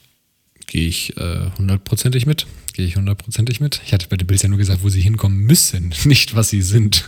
Nein, lange Rede, kurzer Sinn. Äh, Patriots ähm, mit, mit Hightower, mit Van Noy, der natürlich sich da auch auskennt wie Sau. Das wird auch ein Binovic, der letztes Jahr ein bisschen sehr viel spielen musste, auch entlassen. Der ist ja schon eher ein purer Pass-Rusher als jetzt ein Run-Defender. Äh, Judon passt da wie Arsch auf einmal rein. Barmore sollte da reinpassen, eigentlich ready sein über die Secondary. Da klar, da muss man so ein bisschen die Stefan Gilmore-Situation so ein bisschen im Auge behalten. Ne? Ähm, Corner, also Gilmore, einer der besten Corner der letzten sechs, sieben Jahre, brauchen wir nicht überreden. Wir sehen leider sehr oft, dass Outside Corner über 30 doch rapide auch abbauen können, muss man ganz klar sagen. Und bei Gilmore geht es jetzt, du hast, er halt für seine Verhältnisse, also für Liga Liga-Verhältnisse hat er eine okay Saison gespielt, für seine Verhältnisse hat er eine keine gute Saison gespielt. Ja, aber er hat auch Verletzungsprobleme Klar. gehabt letztes Jahr. Das Klar. muss man ihm auch zugestehen. Natürlich, das ist immer Teil des Games, das ist keine Ausrede, sollte nie als Ausrede benutzt werden, machen die NFL-Teams auch nicht. Aber wenn man natürlich beurteilt, wo sie jetzt stehen als Team, und wenn du jetzt sagst, du hast einen gesunden Stefan Gilmore, dann gehe ich mal davon aus, dass er eine bessere Saison spielt als letztes Jahr. Ja, und dann JC Jackson Jones auf Slot Cornerback darf man, äh, fällt auch mal so ein bisschen runter, ist einer der besten Slot Cornerbacks in der Liga. Äh, ich finde Jalen Mills als Safety auch nicht, nicht schlecht. McCordy hast du da am Start. Also, wie du schon gesagt hast, die Defense sollte nicht das Problem sein und die Offense, wie gesagt, da habe ich noch ein bisschen Fragezeichen, aber mit, mit dem auf Running Game ausgelegten Scheme, von dem ich mal stark ausgehe, plus der O-Line plus den starken Receiving Tight sollte da auch eine durchaus gute Baseline vorhanden sein. Korrekt. Also wie gesagt, alles hängt vom Quarterback ab. Ne? Macht Newton einen Schritt nach vorne, dann ist dieses Team auch, oder macht er keinen Schritt nach vorne, dann ist dieses Team auch kein Playoff-Team. Da kann er seine Fehler minimieren. Dann könnte es meiner Meinung nach etwas werden, weil der Rest des Teams ist absolut gebaut für die Playoffs. Es hängt jetzt einfach nur davon ab, ob sie ein besseres Quarterback-Play ähm, bekommen. Eine Sache, die man auch noch beachten muss bei den äh, Patriots, ist aufgrund ihrer nicht so guten Saison haben sie auch ein etwas leichteres Schedule nächstes Jahr als zum Beispiel ihre Kollegen aus der, äh, aus der Division, als die Bills. Gerade zu Beginn haben sie die Möglichkeit, die ersten drei Spiele, wenn man die sich anguckt, da sind auch zum Beispiel die Saints dabei, die kann man alle schlagen. Ja, da könnte man gut aus in, in die Startlöcher reinkommen. Und ich sehe sie momentan ich würde sagen, neun oder zehn Siege, Playoff-Team, vielleicht Playoff-Wildcard-Team. Und definitiv werden sie daran rütteln, ihre Spitzenposition in dieser Division wieder zurückzuerobern. Ja, genau, in der Range sehe ich ja auch. Man muss ja letztes Jahr sagen, in einer Saison, wo ja sehr viel schlecht gelaufen ist, mit einem nicht existenten Receiving Core und einem Quarterback, der nicht werfen konnte, aus welchen Gründen auch immer, sind sie ja noch immer mit sieben Siegen rausgelaufen. Das ist ja eigentlich absurd, ne? Also wenn Korrekt, man über ja. diese Patriots-Saison redet und man weiß den Rekord nicht, dann denkt man ja, die hätten drei Spiele gewonnen. So war es ja nicht. Ja. Und äh, ja, das ist ein bisschen langweilig, aber solange Bilder halt am äh, Belichick halt am Start ist, äh, gibt es immer noch mal ein Pluspünktchen oder noch mal ein, zwei extra Siege im Vergleich zu vielleicht anderen Teams. Und dementsprechend halte ich äh, zehn Siege auch und damit ein Kampf um Platz 1 in der Division für absolut realistisch. Korrekt. Big Bill schlägt zurück. Das Imperium kommt wieder, Leute. Es ist leider so. Unserer Meinung nach zumindest. Gut. Hast du noch irgendwas zu den Patriots? Nee. Haben wir, glaube ich, dann, alles zu sagen, was es da zu sagen gibt. Korrekt. Dann haben wir noch ein Team über und das sind die Miami Dolphins, das Überraschungsteam aus der vergangenen Saison. Ja, das äh, Überraschungsteam der letzten Saison, das hast du schon vollkommen äh, richtig zu sagen. Denn 10 und 6 sind sie am Ende gelaufen, was überraschenderweise aber nicht für die Playoff reichte. Ähm, ganz knapp verpasst. Und kennzeichnend für die ganze Dolphins-Saison natürlich dieses relativ ungewöhnliche Quarterback-Wechselspiel von Head Coach Brian Flores. Ähm, am Anfang mit Ryan Fitzpatrick gestartet. Äh, sie hatten ja äh, äh, Tour im Draft genommen, der, der kam ja noch von seiner Hüftverletzung zurück. Dann standen sie, ich glaube, 3 und 3. Dann hat Tour nach einer Bye-Week doch übernommen. Boah, sah wackelig aus. Dann hat er sukzessive immer wieder Fitzpatrick innerhalb des Spiels eingewechselt, wenn ein Spiel nicht so lief, wie er sich das vorgestellt hat. Das hat mal nicht funktioniert. Das hat gegen die, gegen die Raiders, das habe ich ja live gesehen gehabt, eine, also es war eine komplett andere Offense mit Fitzpatrick auf einmal, muss man ganz klar sagen, mit diesem Highlight-Play natürlich am Ende noch, mit der Face Mask, wo er äh, die Completion auch noch anbringt. Also lange Rede, kurzer Sinn. Es war einfach diesen Spagat, den sie da gemacht haben zwischen den Quarterback der Zukunft sich anschauen, aber sie waren dann auch wieder so, so gut, dass sie er dem Team wohl auch nicht verkaufen konnte, wir lassen jetzt alle Playoffs-Chancen, die ja realistisch da waren, sausen. Und in diesem Spagat hat er sich gefühlt die ganze Saison befunden, aber Flores hat es anscheinend wirklich gut geschafft, das intern zu kommunizieren. War das seiner Meinung nach eine Missed Opportunity für die Dolphins? Also hier weiterzukommen, weil ich meine, klar, 10 und 6 ist natürlich nicht schlecht in, ich sag mal, einem gewöhnlichen Jahr sollte das auch für die Playoffs reichen.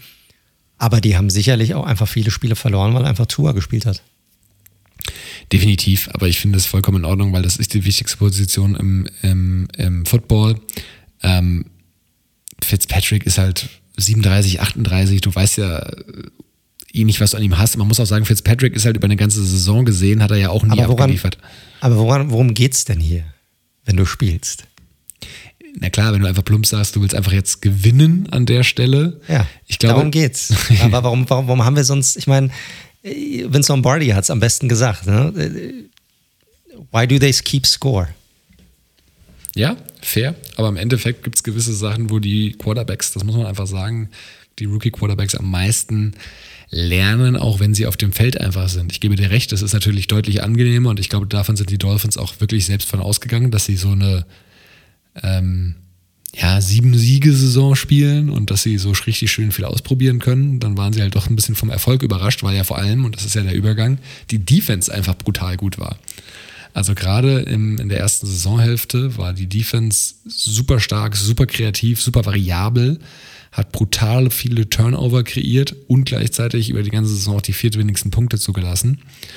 Und äh, ja, die Offense war nicht der Grund, warum sie so weit gekommen sind, äh, was die Sieger angeht, sondern eben die Defense.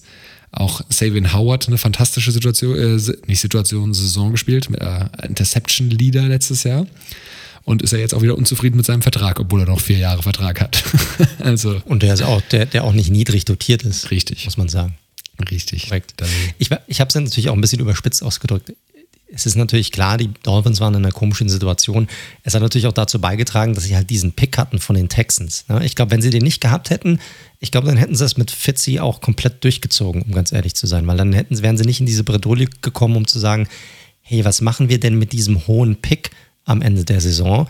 Wenn jetzt Tour zum Beispiel, wenn wir jetzt nicht von Tour überzeugt sind, nutzen wir den dann für einen Quarterback oder machen wir das nicht?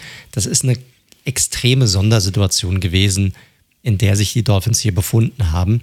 Und das hat es natürlich enorm schwierig gemacht, weil du musst natürlich als, als Head Coach musst du mehreres machen. Du musst gucken, wie, wie kriegst du die Zukunft hin? Da hast du deinen Quarterback, der unter Umständen dein Quarterback der Zukunft ist. Du hast diesen mega hohen Pick und eine Quarterback-Klasse, die angeblich, ne, wenn viele Quarterbacks dabei sind, eine der besten Quarterbacks-Klassen sein soll der letzten Jahre. Und du musst natürlich aber trotzdem die Spieler bei Laune halten und sagen, hey, wir gehen nicht einfach nur ums Feld, um uns dann abschlachten zu lassen, sondern unser Ziel ist weiterhin zu gewinnen, unser Ziel ist in die Playoffs zu kommen. Und da muss ich auch sagen, da gebe ich auch ab, ab, absolut recht zu dem, was du vorhin gesagt hast. Ich glaube, da hat Brian Flores einen verdammt guten Coaching-Job hingelegt, das alles unter einen Hut zu bringen. Richtig. Und das hat er auch schon im Vorjahr. Ich weiß ja noch, als die Dolphins ja alles weggetradet haben, ne? Larry Tunzel, das war ja der angesprochene Texas Trade, Kenny Stills, Kenyon Drake, alle weggegeben, haben im ersten Spiel gegen die Ravens, also ich rede gerade von der 19er Saison, boah, ich weiß es nicht mehr genau, aber ich glaube 60-10 oder so, also richtig auf den Sack bekommen und alle dachten, okay, 0-16 Team incoming und am Ende haben sie ja, glaube ich, wirklich noch fünf Siege geholt gehabt 2019. Also auch da hat er schon bewiesen, dass er anscheinend so ein Team führen kann, auf jeden Fall. Deswegen B-Flow, das sieht ganz gut aus, was er da auf jeden Fall die zwei äh, Saisons hingezimmert hat in Miami. Korrekt. Ähm, Defense hatte ich darüber gesprochen, offensiv ist klar, war arg limitiert ähm, und dadurch natürlich auch nur Mittelmaß in verschiedenen Metriken. Also der Devonte Parker war mit 793 Yards Leading Receiver und vier Touchdowns, kurz dahinter dann äh, der Receiving Talent Giziki ja, das sind natürlich jetzt keine Zahlen, äh, aus denen die auf einen Contender-Roster sozusagen blicken lassen. Ähm, Running Back hatten sie natürlich noch eine Entdeckung gemacht in Miles Gaskin, der sich da während der Saison so ein bisschen hervorgetan hat. Und Tour war ganz einfach, äh, und da kommen wir später auch noch zu, ganz eindeutig, da hat das vertikale Element gefehlt. Auch noch ein paar andere Sachen, aber wie gesagt, dazu später mehr. Offseason fing erstmal spannend an. Sie haben sich nämlich wieder von ihrem Offensive Coordinator, äh, Koordinator, Coordinator, Offensive Coordinator, der, der, OC, von ihrem OC getrennt mit Jen Gailey und ähm, ein Novum kreiert. Also ich kenne es zumindest nicht, korrigiere mich, wenn du es schon mal gehört hast. Die haben zwei, ein, ein, ein OC-Duo für 21 mit äh, Eric Stutzwell und äh, George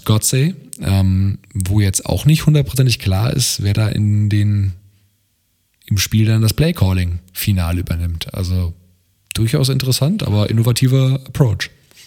Ja, ich, ich bin da eigentlich kein Freund von, muss ich sagen. Das ich dachte ich mir. Einer muss das Sagen haben.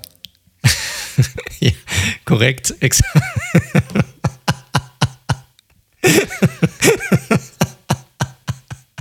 Das hast du richtig, richtig ausgedrückt. Auch in dem Tonfall hast du das korrekt ausgedrückt, ja. Okay. Mehr, mehr kann ich dazu gar nicht sagen. Gut. Dann, während du dich einkriegst, äh, erkläre ich mal so ein bisschen, was in der Free Agency noch passiert ist. Auch durchaus eine Menge. Ähm, gucken wir erstmal, was hinzugekommen ist. Äh, Jacoby Brissett, spannender Backup-Quarterback und dafür auch genau in der richtigen Rolle, glaube ich, was so seine Rolle in der Liga sein sollte. Ähm, auch ein mobiler Quarterback sollte da durchaus Tour, Tour ähnlich agieren können. Äh, sie haben ja noch diesen interessanten Trade, Shaq Lawson gegen äh, Bernard Rick McKinney, Linebacker seines Zeichens von den Texans, eingefädelt. Also McKinney, jetzt ein, ein Dolphin. Äh, Justin Coleman haben sie geholt auf Cornerback, Jason McCordy, alten Veteran Cornerback von den, äh, von den Patriots. Und natürlich das splashigste Signing sicherlich Will Fuller für einen, einen, einen Jahresvertrag, 10 Millionen Dollar, ähm, um dieser Offense eben ein ganz klares Speed-Element und ein vertikales Element zu geben. Last but not least auch noch Malcolm Brown für den Running Back Room, der mir letztes Jahr bei den Rams auch gut gefallen hat. Also all in all, Abgänge hatten wir schon angesprochen, Fitzpatrick natürlich weg, Eric Flowers weg, ich glaube, das ist verschmerzbar, Geil von Neu hatten wir schon angesprochen. Den Jack Lawson Trade für McKinney, hm, weiß ich nicht. Da bin ich kein Fan von, ehrlich gesagt, weil ich mag Jack Lawson mehr als McKinney. Ja, die Frage, die sich mir stellt, ist, wer bringt den Druck über die Außen jetzt rein? Man hat ja Calvin Neu gehen lassen, ne? warum auch immer. Ja, scheint nicht so wirklich hineinzupassen, das, was ähm, Flores irgendwie machen will. Jetzt hat man Jack Lawson auch noch abgegeben. Das sind ja beide Spieler, die, die man klar geholt hat, weil man mit denen was aufbauen wollte. Ne? Die sind jetzt auch nicht gerade, Lawson ist jetzt auch nicht alt, der ist jetzt gerade mal 27 Jahre alt. Ne? Und dann holt man dafür einen 29-jährigen Linebacker rein, der auch eher ein Thumper ist, also wirklich so ein Run-Stopping-Linebacker als, als sonst irgendwas.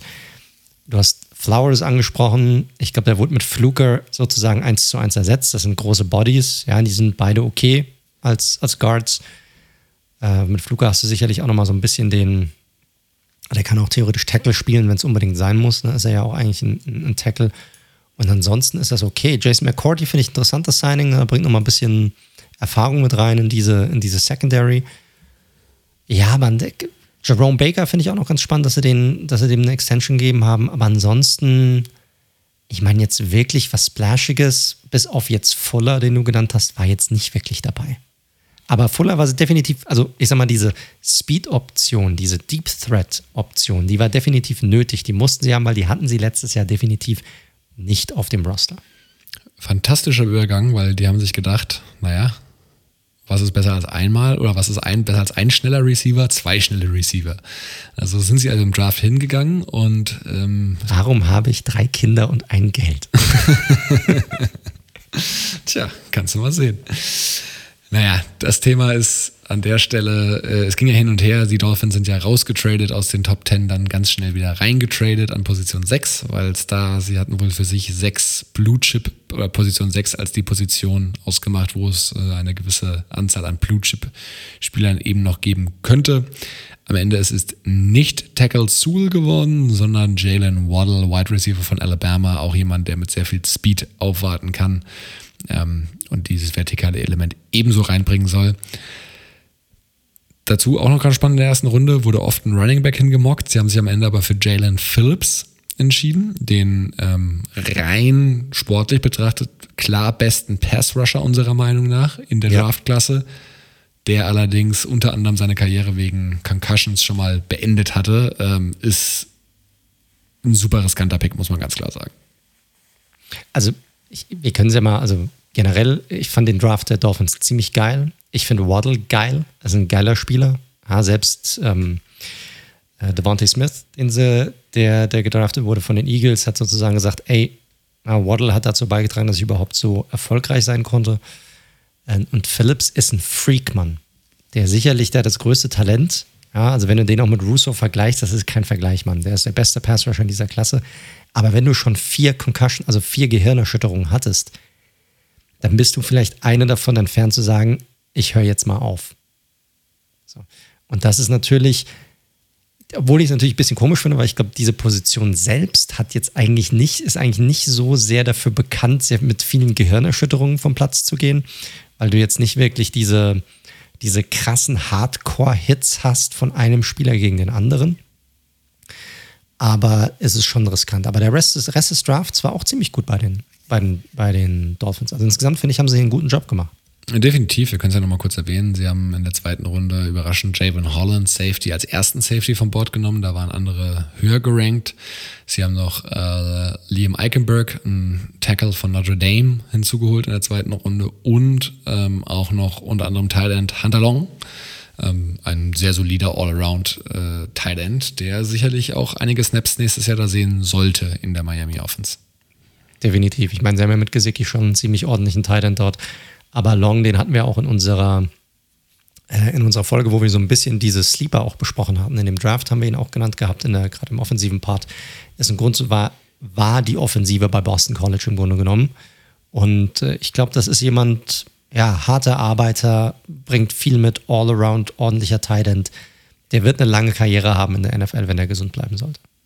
Ja, sehe ich ganz genauso. Wenn wir jetzt mal auf den Ausblick schauen, ist es natürlich schon ein interessanter Case, weil die Finns waren natürlich so, ja, kann man mit den Browns vielleicht so das Überraschungsteam 2020 und Brian Flores, äh, auch da wieder, mal abgesehen von Stefanski, sicherlich ein veritabler Kandidat für äh, Coach of the Year. Hat da wirklich einen überragenden Job gemacht. Ja. Wir hatten es ja schon angesprochen, nach diesem radikalen Kaderumbruch 2019 ist irgendwie jetzt fast alles so ein bisschen zu schnell gegangen. Also dieser ganze Umbruch ist unfassbar schnell vonstatten gegangen. Und jetzt fokussiert sich natürlich alles auf den Second-Year-Quarterback Tour. Die Hoffnung ist ganz klar, volle Offseason, neue OCs in dem Fall und endlich halt richtige Receiving-Waffen, unter anderem ja eine Vertraute mit Jalen Waddle, das gehört ja auch zum Teil der Geschichte, die haben ja schon am College zusammengespielt. Tour selbst, wir hatten es ja schon angedeutet vorhin, ich habe es auch hier mit Zahlen nochmal untermauert, diese Saison war halt schon von Schwächen geprägt. Also 64 Prozent hat er angebracht, Completion Rate für insgesamt nur 1800 Yards, 11 Touchdowns, 5 Interceptions. Also, und er hat unter anderem gesagt, jetzt in der Offseason, ähm, dass er das Playbook nicht unbedingt super, super gut kannte. Wo ich natürlich schon. Alter, so was, ist das, was ist das für eine Aussage? Ja. Jetzt mal ganz ehrlich. Wenn dein Starting Quarterback der ein Franchise-Quarterback, der ein vermeintlicher so eine Aussage trifft, heißt das im Grunde genommen, ja, ich hatte keinen Bock, das Playbook äh, gründlich zu studieren und wirklich die, die extra Meile zu gehen, um das alles gut drauf zu haben. Ja, ich finde es auch ein ganz seltsames ganz seltsame Aussage, wo ich mir auch nicht so genau sicher bin, ob er die nochmal tätigen würde, weil das lässt ihn einfach schlecht aussehen, muss man ganz klar sagen. Weil das eine ist. Das Dwayne Haskins-Vibes. ja, und aber Tua ist ja eigentlich ein ganz anderer Typ, ne? Deswegen ist es sehr seltsam. Naja, QBR, wir hatten es ja auch schon angesprochen vorhin, da nur auf Platz 26 und er war vor allem unter Druck einfach statistisch schwach, muss man ganz klar sagen. Zudem auch so ein bisschen hier Eye-Test, der wirkte oft zögerlich. Du hast schon gemerkt, dass ihm das alles irgendwie ein bisschen schnell, das passiert alles zu schnell, die NFL, ne? Wird halt, ist halt ein anderes, als ob du irgendwie, wie unseren Podcast. Manche hören uns ja auf zwei, wie wir jetzt gelernt haben. Das ist auch geil. Auch geil. Haben wir, können wir ruhig mal erwähnen. Wir hatten ja letzte Woche nachgefragt, dass wir, äh, wie schnell ihr uns hört, weil die Diskussion im, im Intro aufkam. Und ich weiß nicht, wie ihr das macht, man. Wir hören uns an wie die Chipmunks. Ich raff's nicht, aber es ist schon krass, muss ich echt sagen. Definitiv. Da muss man sehr schnell sehr viele Informationen aufsaugen. Worauf wollte ich hinaus? Äh, darauf, dass wenn du Play Speed ist eine ganz entscheidende Sache und viele beschreiben es so, wenn du vom College in die NFL kommst, wird alles einfach doppelt so schnell und je erfahrener du wirst, desto mehr langsamer wird das Spiel quasi für dich, bis es irgendwann, wenn du halt so jemand bist wie Tom Brady, der quasi das Feld scannt irgendwie in verschiedene Richtungen, das gefühlt irgendwie alles in Slow-Mo abläuft und deswegen besseres Decision-Making hast. So einfach mal, um das Bild zu Ende zu malen. Und Tour wirkte da einfach echt ein bisschen überfordert, hatte auch eine sehr geringe Tagetiefe, nur 6,4 und war damit einer der Quarterbacks, der also am kürzesten geworfen hat, die geringste Tagetiefe und aber auch gleichzeitig den Ball mit am schnellsten losgeworfen ist es ist nicht unbedingt ein Problem, wenn man den Ball schnell los wird. Aber wenn man halt irgendwie ganz schnell irgendwie probiert einfach nur, huh, weil mir passiert das ja alles zu schnell, ich will einfach nur den Ball weghaben, dann ist es natürlich langfristig nicht erfolgsversprechend. Also, es gibt also viele, viele Bereiche, wo Tour sich eben jetzt mit einer vollständigen Offseason eben verbessern sollte. Was die Offense generell angeht, Fuller und Waddle sind ein klares Zeichen. Die Offense soll explosiver werden und die Offense soll vertikaler werden. Klar, Deep Threats, aber das sind beides auch Jungs, die an der Knees natürlich einiges machen können. Ne? Also wenn du denen nach ein paar Yards den Ball zuwirfst mit einer, mit einer kurzen Route, die dann, sage ich mal, ihren Speed und ihre, ihren Burst halt einsetzen und losstarten, glaube ich, können die auch nach Yards after Catch schon einiges bewerkstelligen. Das sieht also alles erstmal gut aus. Ja, also da hast du schon nicht Unrecht. Das Ding ist aber halt auch, du musst erstmal überhaupt dazu kommen, dass du auch tief werfen kannst. Ne, wenn du den Ball innerhalb von zwei Sekunden loswirfst, dann wirst du keine 40 Yards Downfield gehen, ne, sondern dann musst du halt kurz werfen am Ende des Tages. Das wird sonst, sonst geht's nicht. So schnell können die gar nicht sein, dass sie dann so fix das, das Feld runterlaufen. Und ich glaube, da wird einmal, du hast die Schwächen, die Tour gezeigt hast, schon angesprochen. Und die O-Line ist für mich das andere. Ich weiß nicht, ob du jetzt nochmal dazu gekommen wärst, aber die ist für mich auch nochmal ein riesiges Fragezeichen bei den Dolphins. Glad that you asked. das ist exakt der nächste Punkt. Also genau, O-Line. Ganz klar. Ähm, du hast hier einiges an hohen Picks, die du reingesteckt hast, allen voran mit Austin Jackson, der Left Tackle, der letztes Jahr ein First-Round-Pick war. Du hast einen äh, Robert Hunt, äh, der eigentlich Guard war oder ist und auf Tackle gespielt hat letztes Jahr. Du hast jetzt einen Liam Eichenberg hinzugeholt, der, glaube ich, kein Starter sein wird. Äh, Kindley auf Guard ist keine Top-Lösung. Davis auf Right Tackle. Äh, ein Spieler, den, der eigentlich schon ein paar Jahre auf dem Buckel hat, seit 2015 in der Liga ist, aber auch noch keine Saison jetzt überzeugt hat. Ähm, das sieht alles nicht besonders pralle aus. Diese O-Line ist tatsächlich für mich ein großes Fragezeichen und ich verstehe überhaupt nicht, warum sie hier, weil auch hier ist mittlerweile Capspace nicht mehr so viel vorhanden, aber warum sie nicht einfach in der Priorisierung, gerade wenn du einen Rookie, also nicht einen Rookie Quarterback, aber einen Second Year Quarterback hast, der hat schon eine schwere Hüftverletzung hatte, warum du dir da nicht einen soliden Veteran Tackle aller unserem Freund Alejandro Villanueva oder äh, die Kategorie eben reingeholt hast. Ne? Es waren ja durchaus ein paar solide Tackles auf dem Markt, die man äh, sich ja, auch die Guards, Mann. Ich meine, du kannst die ganze Offensive Line durchgehen und gucken. So ein Kevin Seidler hätte den auch sicherlich gut zu Gesicht gestanden oder ja. so jemand. Also da gab es genügend Optionen, die sie hier hätten reinholen können. Ich glaube, DJ Fluker wird den Braten jetzt hier nicht fett machen. Nee. Oder vielleicht doch mit, mit seiner Größe. Aber ich meine, wirklich die, die O-Line deutlich verbessern wird er jetzt nicht. Nee, also diese O-Line braucht ganz klar einen Schub nach oben von ihren, den hohen Picks. Ne? Wie gesagt, Austin Jackson, Robert Hunt, wahrscheinlich dann Eichenberg auch wird, können wir auch vorstellen, dass er dann doch schneller spielt als, als gedacht. Wir hatten es ja vorhin angesprochen, da muss man jetzt auch fair sein. Wir sagen ja, ey, Tackles, O-Liner, junge O-Liner brauchen ein bisschen, ähm, bis sie in der Liga ankommen. Sicherlich, wie gesagt, außen schwerer als innen. Geben wir ihnen nochmal jetzt das weitere Jahr, aber ich gebe dir vollkommen recht, diese O-Line macht mir auch richtig, richtig Sorgen, wenn ich mir das anschaue. Ähm, Running Back können wir, glaube ich, relativ kurz machen. Ähm, es gab ja viele Gerüchte darum, dass sie Aaron Jones mit einem fetten Vertrag ausstatten wollen. Wir wissen alle, wie das Ding ausgegangen ist. Der ist nirgendwo hingegangen, sondern bei Green Bay geblieben. Ähm, auch im Draft haben sie sich jetzt nicht irgendwie versucht gefühlt, da jetzt großen hohen Pick zu investieren, sondern sie gehen einfach mit Gaskin, der letztes Jahr gut aussah, und mit Malcolm Brown, den ich mag, den sie von den äh, Rams geholt haben. Ähm, Ahmed ist auch noch am Start, gehen sie mit einem Gaskin als Leadback sicherlich, aber ich würde schon sagen, mit dem Komitee in die in die kommende Saison rein. Ja, ja, ist okay. Ist okay. Gaskin hat mir ganz gut gefallen, muss ich sagen. Und ich glaube, da werden sie jetzt keinen Star-Running Back reinholen. Na. Auch nächster Head-Scratcher, so ein bisschen die Defense, die so stark war, auch sicherlich als Gesamtheit mit einem überragenden Savian Howard, der da so ein bisschen raus, rausgestochen ist. Ich glaube, das muss man schon sagen. Ansonsten hat die aber schon echt namhafte Abgänge. Ne? Calvin Neu hatte nicht seine beste Saison, aber ist ja auch so ein, gilt ja immer als so ein klassischer Leader. Ähm, der ist weg. Äh, du hast Lawson hatten wir schon drüber gesprochen, Gotcho hatten wir schon drüber gesprochen. Das sind alles überdurchschnittliche Spieler eigentlich, ähm, ja. die jetzt einfach mal weg sind und meiner Meinung nach nicht gleichwertig ersetzt worden sind, ehrlich gesagt. Nö, ich sehe es, ich sehe es ganz ähnlich und man muss ja auch sagen, dass die Defense der Offense öfter mal auch den Arsch gerettet hat, was Eben, die einzelnen klar. Spiele anging. Das sehe ich in dieser Defense aktuell momentan nicht, muss ich sehen. Ich sehe da jetzt nichts, bis auf Howard und sehe ich da jetzt nichts special bei dieser Defensive. Richtig. Und auch Howard hatte ja ein bisschen Up and Down in seiner Karriere bisher, ne? muss man auch sagen. Ähm, und diese Cornerback-Situation, letztes Jahr hast du ja Byron Jones den fetten Vertrag gegeben, der hat ganz klar neben Howard abgestunken im Vergleich, muss man sagen. Klar, da muss man immer gucken, wenn der eine der Nummer 1 Corner ist, wo wird dann hingeworfen, das ist dann immer so ein bisschen, äh, das darf man, das gleiches Phänomen wie bei JC Jackson und Gilmore, muss man auch sagen. Korrekt. Aber Howard ist jetzt unzufrieden in die Situation, also wir haben schon gelesen, er ist beim in der Facility erschienen. Er wird keinen äh, Holdout machen. Das wird ja mittlerweile auch sehr hart bestraft. 50.000 Dollar pro Tag. Aber die Situation muss natürlich trotzdem im Auge behalten. Unzufriedener Star-Cornerback. Nicht so schön.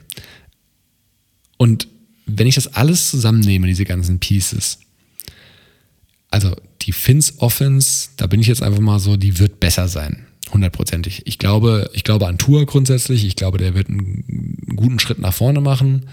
Und äh, ich halte viel von, von Waddle und Will Fuller. Will Fuller mit dem Sternchen dran, wenn er fit ist. Und das erste Spiel ist ja sowieso erstmal noch gesperrt. Aber all in all wird die Offense besser aussehen. Die Defense sehe ich aktuell kein Szenario, auch wenn, ne, man muss ja gucken, Brian Flores war ja die C4 bei den Patriots, da war es ja auch oft so, nicht die Starspieler, aber trotzdem eine starke Einheit kommt am Ende des Tages oder am Ende der Saison. Ich glaube nicht ansatzweise, dass diese Dolphins Defense die Performance aus der letzten Saison wiederholen kann. Ich glaube, die wird einen ordentlichen Schritt nach hinten machen.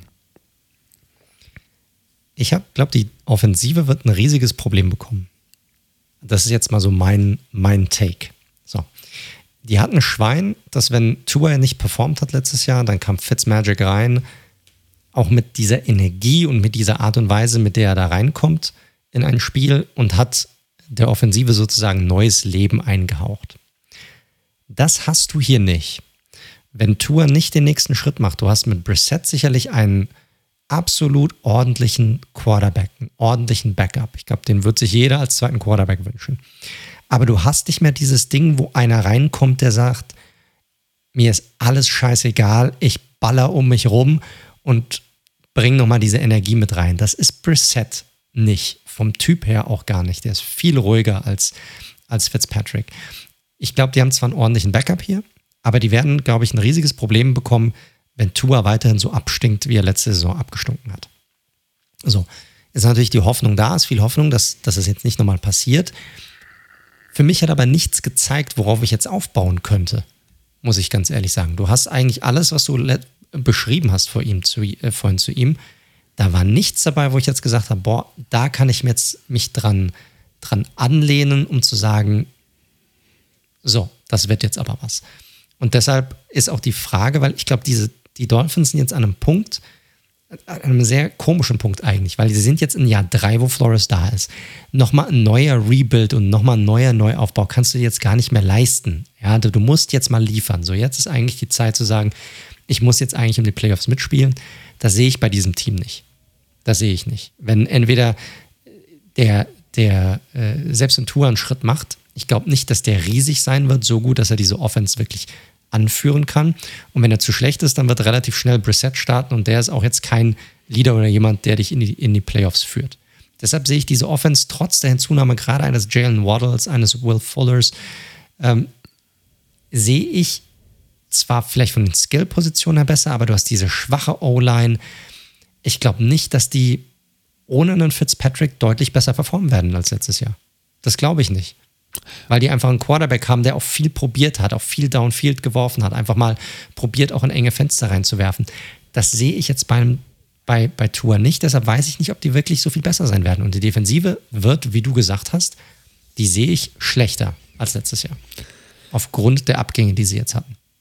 Ich bin bei einer Sache bei dir und bei einer Sache bin ich nicht bei dir. Also ich glaube, ähm, bei aller Kritik und aller berechtigten Kritik an Tour hat er schon, er war durchaus, ne, die Completion Rate ist mit Mitte, Mitte 60 Prozent vollkommen in Ordnung gewesen. Er ist ja ein klassischer äh, West Coast Quarterback, der in einem Scheme äh, funktionieren kann. Der kann auch mit seinen Beinen durchaus noch was machen. Und es sind halt, wie gesagt, diese gewissen Geschichten, dass er ein bisschen ja, in das Game besser reinkommen muss, dass es ein bisschen sich mehr ihm erschließt, sozusagen, dass er nicht so zögerlich ist. Also ich bin bei Weitem, also ihn möchte ich ganz klar und ich glaube, es wirklich, also der muss schon unfassbar schlecht sein, dass Brissett für ihn übernimmt, meiner Meinung nach. Also das ist jetzt nichts, was sie irgendwie nach drei Spielen. Das heißt, sie würden ein weiteres Jahr in Kauf nehmen ohne Playoffs. Ja. Garantiert, nur damit er spielt. Ja, glaube ich. Boah, ich finde, das wäre ein riesiger Bullshit, den die Dolphins hier machen würden, weil das Team, wenn du einmal, du warst 10 und 6 nächstes Jahr, du kannst dich ja nicht jetzt hinstellen und sagen, ah ja gut, jetzt reicht es uns, wenn wir 6 und 11 gehen.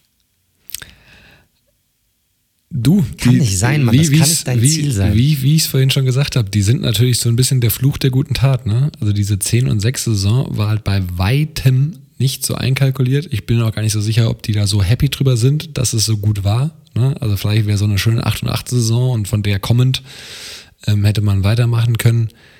Ähm, wäre ein bisschen besser gewesen. Ich muss aber ganz ehrlich sagen, ich habe ja gesagt, bei der Tour-Sache bin ich nicht bei dir. Wo ich bei dir bin, ist, dass ich nicht sehe, wie sie besser performen als in der Vorsaison. Das sehe ich nämlich auch nicht.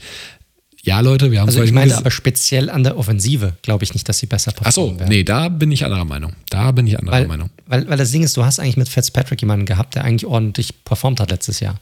Und da ist die Frage, hast du jetzt einen Quarterback auf dem Roster, der besser performen wird als Fitzpatrick letztes Jahr? Ja, ich glaube, Ah. Wenn wir von der. Also, ja, besser null, als. Bin ich null bei dir. Null. also, ich glaube tatsächlich, dass sie, sie hatten ja letztes Jahr, ich habe es mir nochmal aufgerufen, äh, sie haben die 16 meisten Punkte äh, erzielt, 15 meisten Punkte erzielt. Ich glaube, das können sie mit Tua definitiv nochmal und dem Receiving Core, wenn fit, auf jeden Fall auch hinbekommen. Weil die O-Line, muss man ja fairerweise sagen, die war ja letztes Jahr auch nicht gut, ne? Also es ist jetzt nicht so, dass sie da einen krassen Abgang hätten. Nee, korrekt. Sie haben da keinen krassen Abgang, aber sie hatten halt Fitzpatrick, der deutlich besser gespielt hat als ein, als ein Tour hinter dieser Line. Den hatten sie, den haben sie jetzt nicht. Jetzt haben sie nur Tour. Also ich du glaube bist, nicht, dass sie jetzt hier noch ein weiteres Bäumchen we Wechselspiel haben werden hier mit äh, Brissett während der Spiele. Das bezweifle ich, dass sie das nochmal machen. Exakt, deswegen. Ich glaube, Tour kriegt die ganze Saison und dann schauen wir mal. Du siehst ihn ja ein bisschen kritischer. Ich glaube, er wird auf jeden Fall einen Step nach vorne gehen. Ich sage ja nicht, dass er MVP wird nächstes Jahr. All in all glaube ich aber, ähm, das war nämlich der Punkt, den ich eigentlich machen wollte. Ich glaube, wie gesagt, sie werden daran scheitern, wenn sie die Vorsaison als Maßstab nehmen, weil bei mir landen sie, ich weiß, wir haben vorhin gesagt, alle Teams haben sich verbessert. Ich finde auch nominell sind sie zumindest, wenn man offensive und defensive Abgänge zusammennimmt, sind sie relativ gleich geblieben, mehr oder weniger. Offensive hat sich verbessert, defensive hat sich verschlechtert. Bei mir landen sie auch bei nur sieben bis acht Siegen.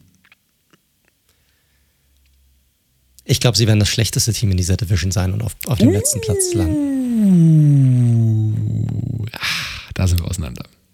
Ja, ein bisschen Dolphins-Hate. Sorry, Dolphins-Fans. Ich habe gar nichts gegen euer Team, aber ich sehe es nicht. Ich glaube, die Jets werden sicherlich Probleme haben. Ich glaube, wenn Wilson dort abstinkt, dann gut, dann, dann ist eh gegessen. Aber ich sehe nicht, wenn du jetzt mal die beiden Quarterbacks rausnimmst, sehe ich nicht, dass jetzt die Jets ein schlechteres Team hätten als die Dolphins. Muss ich ganz ehrlich sagen. Die haben auch einen sehr guten Wide Receiver Core. Die haben eine viel bessere Offensive Line. Die Defense sehe ich auch stärker an als bei den Dolphins. Das Einzige hier, was du wirklich vergleichen ist, du hast einen Quarterback, der quasi Rookie ist, ja, mit, mit Tour und einen tatsächlichen Rookie, wo wir uns beide, wo wir beide unschlüssig sind, wie er, wie er drauf ist. Aber insgesamt, wenn ich die Teams nehme, dann sehe ich zum Beispiel die Jets als das bessere Team und ich glaube, dass sie knapp entweder mit dem gleichen Record und dann Tiebreaker oder vielleicht mit einem Game irgendwie noch vor den Dolphins landen und die Jets hatte ich bei was, sechs, sieben Siege. Deshalb habe ich die Dolphins bei äh, auch so fünf, sechs, sieben Siegen maximal.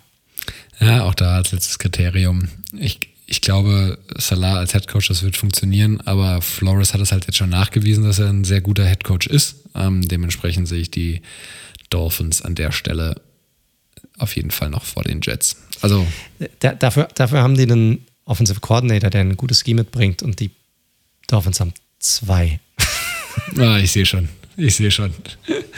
Keine Veränderungen in der Welt von Mike. Alles bleibt, wie es ist. Nichts kommt weg. Lass uns da einen Haken dran machen. Wir ja, da kommen wir nicht mehr zusammen heute. Richtig. Ist auch nicht so schlimm. Ich glaube, wir beide schätzen, glauben nicht, dass dieses Team ein Playoff-Team ist, um das Ganze nochmal zusammenzufassen.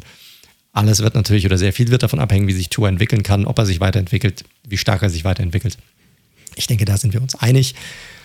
Und äh, wenn wir jetzt mal abschließend nochmal kurz auf diese Division gucken, dann, wenn du jetzt heute sagen müsstest, wo landet welches Team, wie ist deine Reihenfolge? Ich weiß meine und ich weiß deine. also meine ist Bills, Patriots, Dolphins, Jets. Und ich glaube, du wirst wahrscheinlich die Patriots nochmal nach an die Spitze packen und die Fins ans Ende. Absolut korrekt. Meine ist Patriots, Bills, Jets und Dolphins. Das ist die Reihenfolge für nächstes Jahr, Leute. Schreibt es euch auf. Geht ins Wettbüro. Setzt Haus und Hof und wenn ihr es verliert, dann fahrt in die Schweiz und holt es euch von Mike wieder. ja, genau. Nein, war natürlich kein guter Ratschlag. Bitte nicht folgen. Aber ihr könnt natürlich uns folgen und zwar auf unseren uh. Social Media Kanälen. Guter Übergang, hä? Guter Übergang. Übergang aus der Hölle, ja. Absolut, absolut. Ja, Leute, wie gesagt, äh, nochmal eine eigene Sache. Ihr hört Red Zone, der Football Podcast. Wir sind am Ende der heutigen Show. Natürlich wieder mal vielen Dank, dass ihr auch diese Woche mit dabei wart.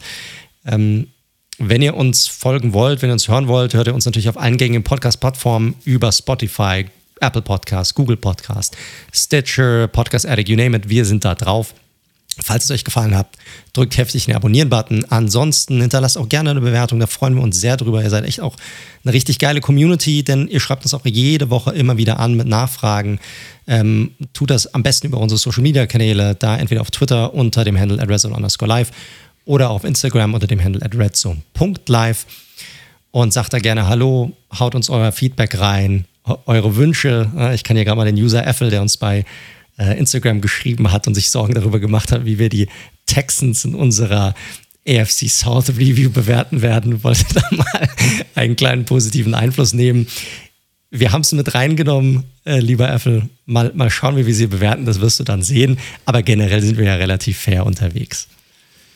Gut, und ansonsten, lieber Daniel, bedanke ich mich natürlich auch bei dir, dass du diese Woche wieder mit dabei warst. Äh, sehr gerne. Vielleicht noch kurz die kleine Breaking News einstreuen, dass Aaron Rodgers seinen Willen bekommen hat und mit Randall Cobb, ein alter Bekannter, du sprachst ja gerade über die Texans, den Weg von ah. Houston zurück nach Green Bay antreten wird. Ähm, ein, wie gesagt, altes vertrautes Gesicht. Das war wohl so eine kleine Bedingung, die der Aaron eingestreut hat und sie machen es ihm möglich. Ich glaube, die Texans sind auch nicht zu sauer drum.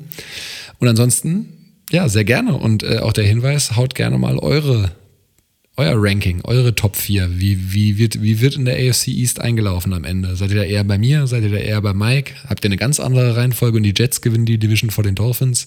Lasst uns gerne wissen, einfach mal bei Insta posten oder bei, bei Twitter. Würde mich mal interessieren. Genau, gerne einfach machen. Gut, Leute, wir sind fertig für diese Woche. Wir wünschen euch natürlich eine wunder, wunderbare Woche. Hoffentlich, ja, mit wenig Stress, viel Sonnenschein und allem drum und dran. Und dann wie immer bleibt gesund und bis zum nächsten Mal. Ciao.